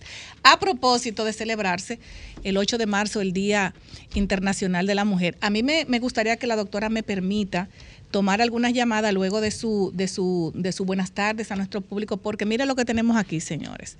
Aquí estamos, tenemos 11 mil pesos que lo estamos dando a nuestro radio escucha. Mírenlo ahí, porque no es de mentira, mírenlo ahí. Y vamos a tomar algunas llamadas luego de la, de la de que la doctora salude a nuestro radio escucha. Buenas tardes, doctora. Muy buenas tardes. Pégase un poquitito más al micrófono. Aquí estamos. Muy buenas tardes, Grisel, y a este maravilloso equipo que siempre te acompaña. De verdad que me siento eh, sumamente halagada de estar aquí con ustedes y de que ustedes me permitan pues ponerme en contacto con el pueblo dominicano, porque sabemos que la sintonía es masiva con este desahógate Bueno, y- y y y mire- mire Y cómo está- y el mire cómo panel- está eso, mire, y el panel de llamadas es. encendido, así que yo le voy a dar paso para que la gente es. pueda Vamos, comunicarse. vamos a tomar cinco llamadas, cinco llamadas. Buenas tardes, desahógate. Buenas tardes, Evangelista de este lado. Eh, mi número de, cel- de celular es... Habla más clarito, mi amor, que no te escuchamos Evangel- bien. Evangelista.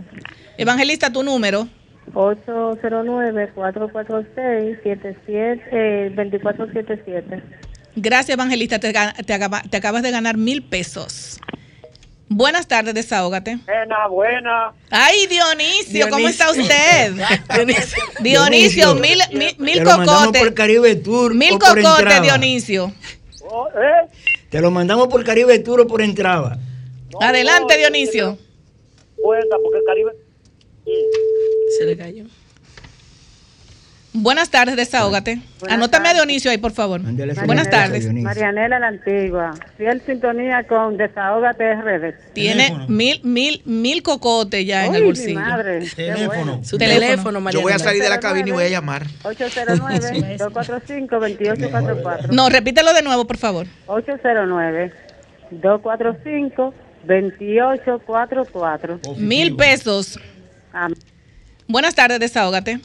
Buenas, desahógate, el Luperón activo con desahógate. Wow, ahí está, Luperón. Adelante. Mil pesos para ti. Ay, muchas gracias. Teléfono. 809 829 596 52 par de 8. Tu nombre. Rosa Nidia Cayetano Díaz. Así, ahí está. eh, te llamamos, Rosanidia. Muchas ¿Cuántas nos quedan? Buenas tardes, desahógate. Buenas tardes. RD, Adelante, nombre y número. Ru Cayetano. Ah, pero Ru es fija con nosotros. Las No, primera vez que me comunico con ustedes. Ahí está. Teléfono, mi amor. Ru, tu teléfono, nombre, Ru. tu número. Mi número de teléfono, Sí, mi amor. 809-334 para el de 846. Repítelo. 809-334 para el de 846. Te llamamos, Ruth. Nos queda la última llamada. Buenas tardes, desahógate. Buenas tardes, Karina Lara. Karina, ¿de dónde nos habla? Taina. ¿De dónde? Taina Lara. Ah, Taina Lara, ¿de dónde nos habla, Taina? Taina no, Caína. Ah, Caína. Ok. ¿De dónde mi teléfono? Ca- Caíra, Caíra. Olvídate del nombre, el teléfono. Pablo está ma- Pablo hija. Caíra, dale, dale no, no, número. 829. Exacto. 875. Ajá. 79. Sí. 28. Ya ganaste, mi Gracias, amor. mi amor. Bueno, ahí, ahí finalizamos con, con la, con la última llamada. Señores, se quedó la pantalla full. Doctora, buenas tardes. Buenas tardes. vamos a hablar un tema, eh, bueno, que a mí no es que me guste, sino que me gusta que la- el público sepa eh, qué es la salud mental.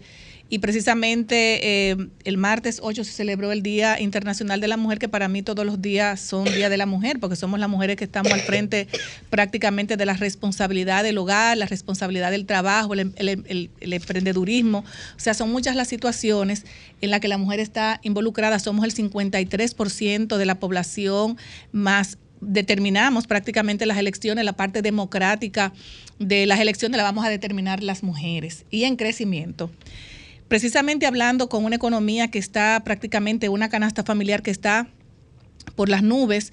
Muchas veces la mujer tiene que encarar esa responsabilidad que tiene dentro del hogar. Muchas veces el hombre se divorcia, pero te deja a ti con los muchachos. Tú eres que tiene que resolver la, la mensualidad del hogar, tiene que resolver toda la- todo lo que son deudas. Es la mujer que le cae encima, más la responsabilidad de la familia directamente.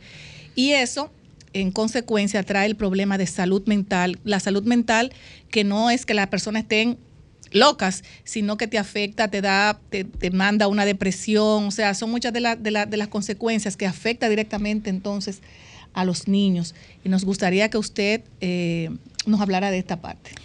Eh, muy bien, muchas gracias nuevamente. Y efectivamente, eh, la mujer ocupa, ¿verdad? Eh, en términos poblacionales, somos mayoría.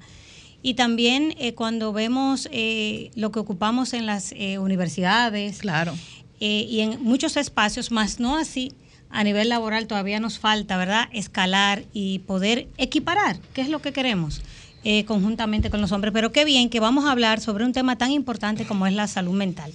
Y voy a empezar diciendo que en el contexto no solamente de lo que habitualmente eh, implica lo que es la salud mental, sino que también el contexto de la COVID-19 y en lo que es la post-COVID, también hemos visto cómo las- los problemas de salud mental han aumentado. Incluso la Organización Mundial de la Salud estima que los problemas de salud mental a nivel mundial han aumentado un 25% en la población mundial, entendiendo que la salud mental es ese estado de equilibrio entre el individuo y su medio ambiente, ¿verdad? Lo que tiene que ver con su ambiente socio-cultural, que le permite alcanzar ese grado de estabilidad laboral, social, Emocional. para poder lograr, ¿verdad?, desarrollar sus funciones de manera adecuada en el medio en que se desenvuelve.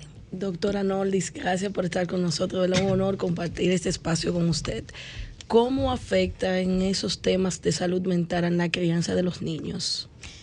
Eh, claro. Y en la salud, en la salud físico-mental de los, de los mismos. Miren, eh, no solamente en la salud de los niños, sino en el, en el tema social a nivel general. Y quiero empezar diciendo que las estadísticas de este país, en el último análisis de la situación de salud que realizó el Ministerio de Salud Pública, se estimó que el 20% de la población dominicana, eso fue un análisis de salud que se realizó ya hace un tiempo, en el año 2014, el 20% de la salud de la población dominicana padecía algún trastorno de la salud mental, donde están en, en- con eh, primacía la depresión, los trastornos de ansiedad y el consumo de sustancias eh, psicoactivas, Ese como el el alcohol y las 20% drogas.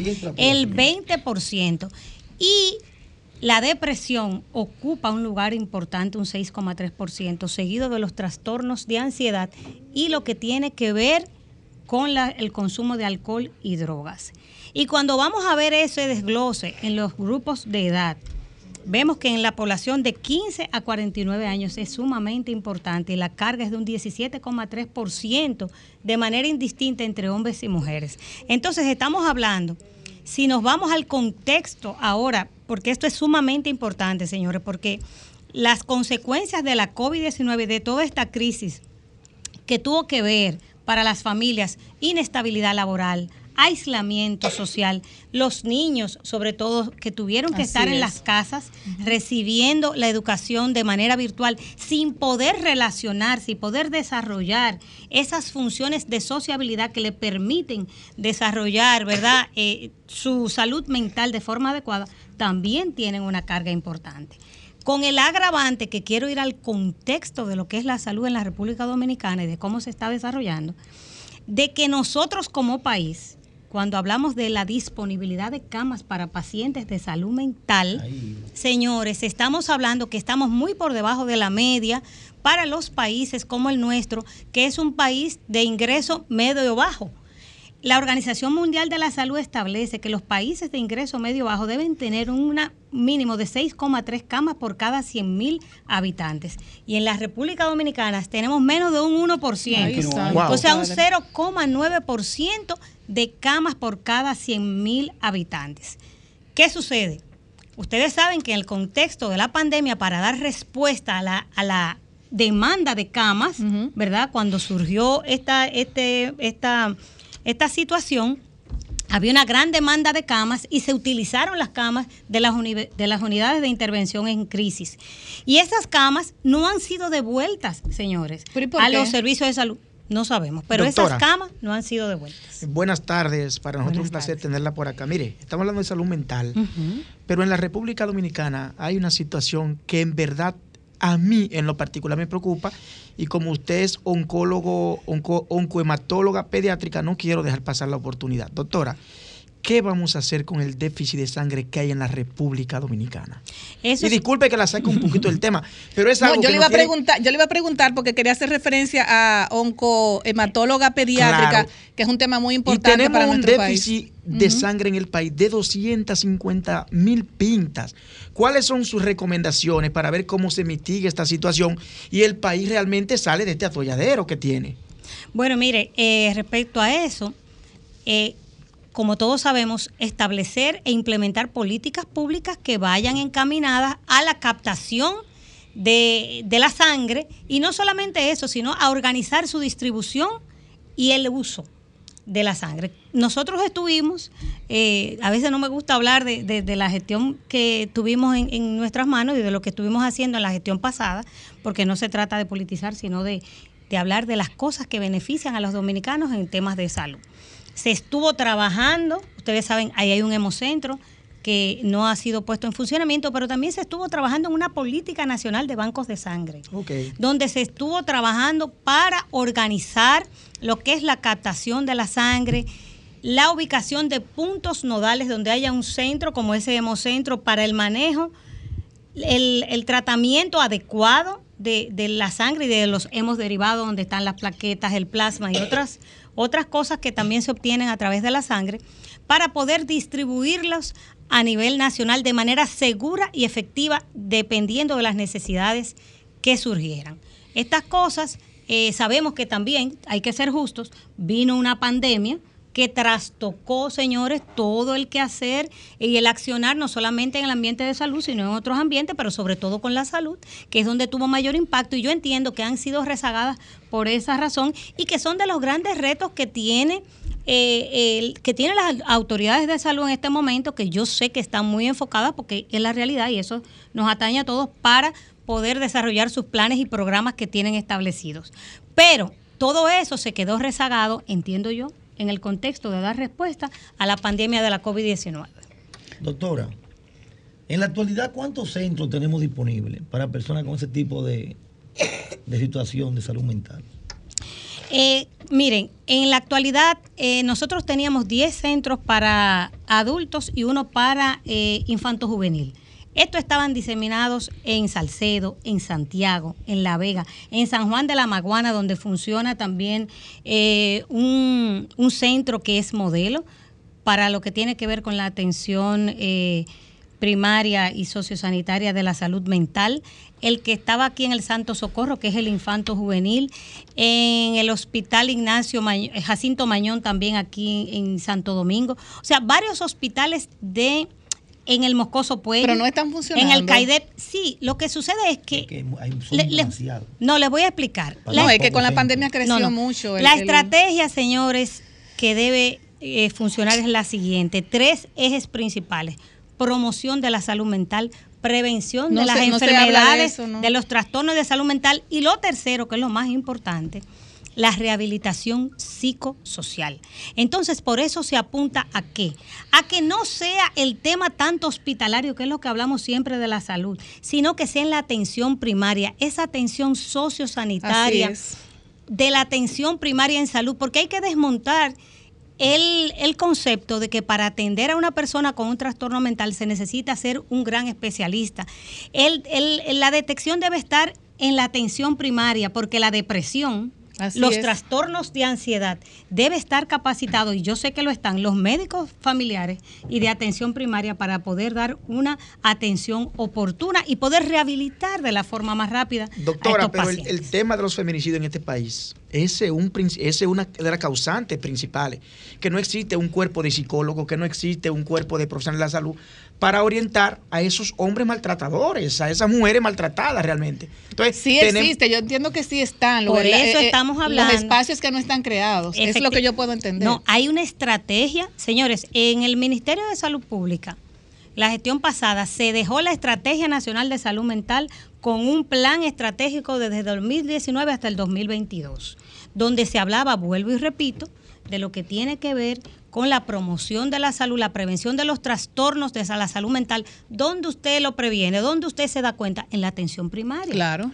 En la atención primaria. ¿Por qué? Porque ese hombre maltratador tiene o un trastorno depresivo o un trastorno de ansiedad que si funcionara la atención primaria, habría una detección oportuna de ese trastorno. Do- doctora. claro, sabiendo, perdón, que lo de los feminicidios es multifactorial y entran otras, otros aspectos. Doctora, que precisamente, que precisa, tú y yo estamos conectadas, precisamente do- cuando usted habla de la atención primaria es donde se pueden detectar esas problemáticas que tenemos internamente en el hogar, porque ¿por qué yo asocio la parte económica con la salud mental, porque precisamente cuando en la pandemia una familia lo perdió prácticamente todo, emprendió y lo perdió todo, cuando tiene los muchachos en un colegio que tiene que pagar el teléfono, que tiene que pagar la luz eléctrica, que tiene que ir al supermercado, cuando Y tú no te pueden ves salir absolutamente sin nada, sin tú poder absolutamente o sea, sa- no salir a la calle, hacer est- esto conlleva a la familia, no solamente a los padres, sino también a- se lleva a los A hijos los de hijos. golpe. Entonces, en la atención primaria es que está todo. Yo entiendo que se debe hacer, eh, el gobierno Énfasis. central debería hacer más énfasis en hablar de salud mental, porque eso de las atenciones primarias hay que elaborar un, un plan de desarrollo en todo, lo, en todo el sentido de la palabra. Es correcto. Para que usted la responda junta, doctoras, doctora Noldis, hay un gran reto en la República Dominicana y es que la salud mental no cuenta con cobertura en los seguros médicos. Entonces, hablar de una atención Costosísima. eh, médica en temas de salud mental es un gran sí. reto para una familia clase media incluso y clase baja que es una gran mayoría en la República Dominicana. ¿Cuál es su opinión sobre eso? Y si usted como hacedora de políticas públicas en materia de salud que le ha tocado ser y con alta experiencia en el sector público, ¿cómo entiende que se puede afrontar esa realidad que vive la República Dominicana a fin de que más familias vulnerables tengan acceso a cuidados de la salud mental? Siempre hemos dicho que eh, es una deuda social, el tema de la cobertura y del acceso a no solamente a los servicios de salud, sino también a los medicamentos, que sabemos que se ha ido avanzando, pero lentamente, excepto Senasa, en el régimen subsidiado y contributivo. Antiguamente era difícil tener un acceso integral a los servicios de salud mental. De hecho, hay aseguradoras que solamente te cubren las consultas más las terapias. Entonces, te dan un, un diagnóstico y ese diagnóstico conlleva a que te tengan que dar unas terapias. No hay Algunas seguimiento. no las cubren, entonces queda cojo, por así decir, ¿no? Se queda trunco lo que es eh, la atención integral de este paciente. Con el consabido problema también de que los medicamentos para eh, dar atención a la salud mental son costosos e implican un gasto de bolsillo que hace un impacto directo sobre la economía Pero en este de las momento, familias. doctora, se está estudiando la reforma a la ley de seguridad social. Es un, otra reforma. es un excelente escenario para que nuestros legisladores pues Eso es atiendan eso que usted está diciendo. Y para que se amplíe la cartera incluso de servicios y de medicamentos para poder dar una atención oportuna a estos pacientes. Pero yo sigo haciendo énfasis en lo que tiene que ver con la atención, señores, en la, la primaria.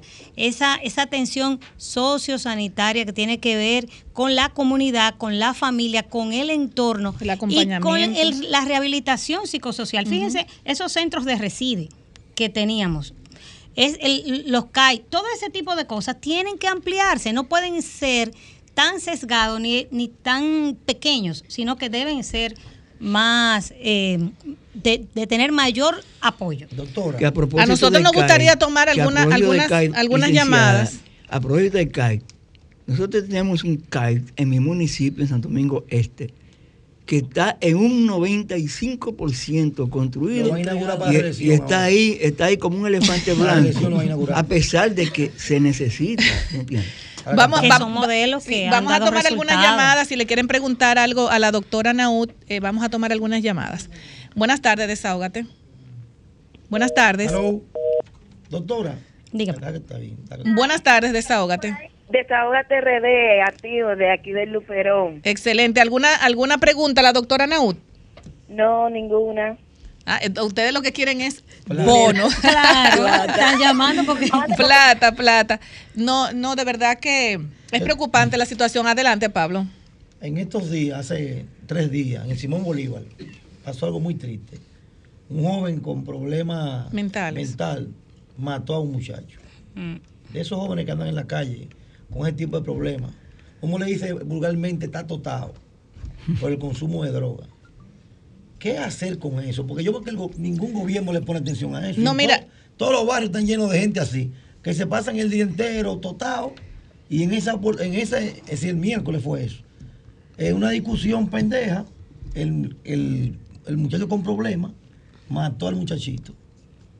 Y no sé qué va a pasar, pero en todos los barrios usted ve eso. Y yo veo que ningún gobierno como que se preocupa por eso. Yo tengo para decirles que eh, hubo una gestión, la gestión, porque yo tengo que llamar las cosas por No, su claro, nombre, claro de la sí. doctora Altagracia Guzmán Marcelino.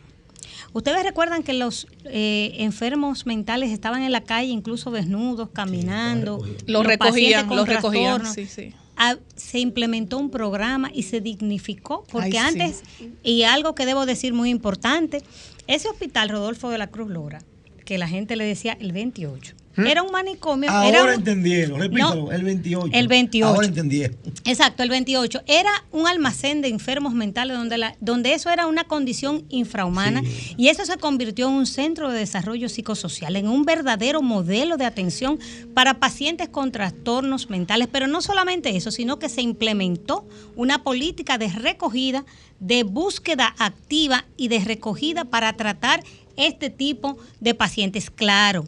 No es una varita mágica porque recuerden que esta, la recogida de estos pacientes, la captación es multifactorial. Hay familias que se niegan a A que sus pacientes, porque hay un estigma. Bueno, la tienen Sí, sí. tampoco. Doctora, yo le tengo una historia de algo pero Hay parecido un en- en estigma. ese Recuerda sentido. que la sa- salud mental, los trastornos de salud mental estigmatizan a las a la familias familia. Así es. y están condicionados por múltiples factores, la pobreza, el estigma, el abandono. Entonces, esos pacientes muchas veces son recogidos, otras veces se pueden captar, otras veces no. Pero en estos momentos que usted dice que hay muchos pacientes en la calle, repito, esto es consecuencia del abandono de los programas de salud mental Doctora, y cuenta- a causa de lo que ya hablé antes del el Doctora, tema mire, de la cosa. yo hago, yo hago, yo hago eh, en algunos, en algunos días hago ejercicio en el Mirador Sur y de verdad que he visto y alguien se quejaba el otro día, incluso llamaron a Sol de la mañana, creo, porque han visto algunas eh, eh, personas y las he visto yo también desnudas, sí, Sí. jóvenes y como que tú haces el llamado y no tú llamas y como que eso no se le pone atención. Yo recuerdo un caso que tuve de una joven de 22 años que la familia la tenía trancada aquí en, en la feria eh, desde los 9 años hasta los 22. Y la familia la tenía ahí porque era una herencia, eh, que si sacaban la chica de ahí, pues la casa eh, la, la la- la tenían que vender. Pues yo logré que me la llevaran al 28, que ahora mismo es, es o sea, con la nueva condición que tiene Centro el de hospital. Desarrollo Psicosocial. Al centro de desarrollo, y de verdad que la muchacha dio un cambio extremadamente positivo. Y eso deberían las autoridades hacerlo porque eh, el otro día en Piantini, un loco también, una persona con un enajenado mental, perdón, un enajenado mental. Lo que pasa es que en, lo- en, lo- en- en los campos le decimos así, un enajenado mental rompió el cristal de un vehículo también y nadie se le pudo acercar. Entonces esa persona, según así mismo como rompe un cristal, también puede eh, eh, matar a una persona. Claro, Entonces, eso es una emergencia. Claro que sí. Además, también los pacientes que tienen intentos suicidas también. Andan- andan Doctora, y- se paran en los semáforos con, do- con doble. ¿Ustedes han visto? contamos No, contamos doble en el país con el suficiente personal eh, de psicólogo y de la salud para poder cubrir la demanda. ¿Cuántos psicólogos tenemos? ¿Existe algún algún gremio de psicólogos de, Claro que de sí, la salud en el claro que sí, claro que sí. Hay un gremio de psicólogos En y colegio. también uno, la Sociedad Dominicana de Psiquiatría. En el año 2019 se hizo un censo en el Servicio Nacional de Salud y el personal que está capacitado para la atención de, los pacientes de salud mental andaba eh, alrededor de los 500 o 600 eh, médicos, 468 psicólogos y el resto psiquiatras. La realidad es que, vuelvo y digo, nosotros tenemos que desmontar el concepto de que hay que ser especialista Para atenderlo. o psiquiatra para atender un paciente o para hacer una todo todo médico hasta yo como pediatra estoy en la capacidad de cuando yo abordo un niño Claro. reconocer esos signos y síntomas que me hablan a mí de un trastorno de la salud mental. Doctora, se acabó el programa. Increíble cuando la cosa se ¿Cómo está poniendo más ya? buena. Se acabó el programa. Doctora, usted siempre, bueno, siempre que le tocamos la puerta a la doctora, la doctora siempre dice sí. Y miren las pantallas como están full, señores. No debemos de ir a, a la doctora. Claro. Que siempre ha aportado desde el sector público y su obra se sigue viendo. Y yo lo voy a decir públicamente porque como ciudadana, el Hospital Doctor Hugo Mendoza el modelo que se implementó y que hoy funciona, que provoca reconocimientos internacionales y nacionales, la doctora es la responsable. Santo la, Domingo Norte. la, culpa- es. la culpable es la doctora. Señores, y ella, y- y- y ella lo sigue haciendo a través de Pediatric Center. Sí, Rápidamente, claro. doctora. Redes ¿Qué sociales. está haciendo claro. Pediatric Center? Pediatric Center Que ya nos es- vamos, ya nos es- vamos. Es un centro de pediatría integral y estamos en la calle Doctor César Dargam, número 10, en la Torre Azul, local 802 de Teléfono, doctora, para irnos. 809-373-0596. Ahí le esperamos. Señores, redes sociales. Arroba Pediatric Center NNS. Muchísimas gracias. Bueno, señores, les queremos mucho. Nos vemos el próximo sábado. Gracias, doctora. Bye bye. A ustedes.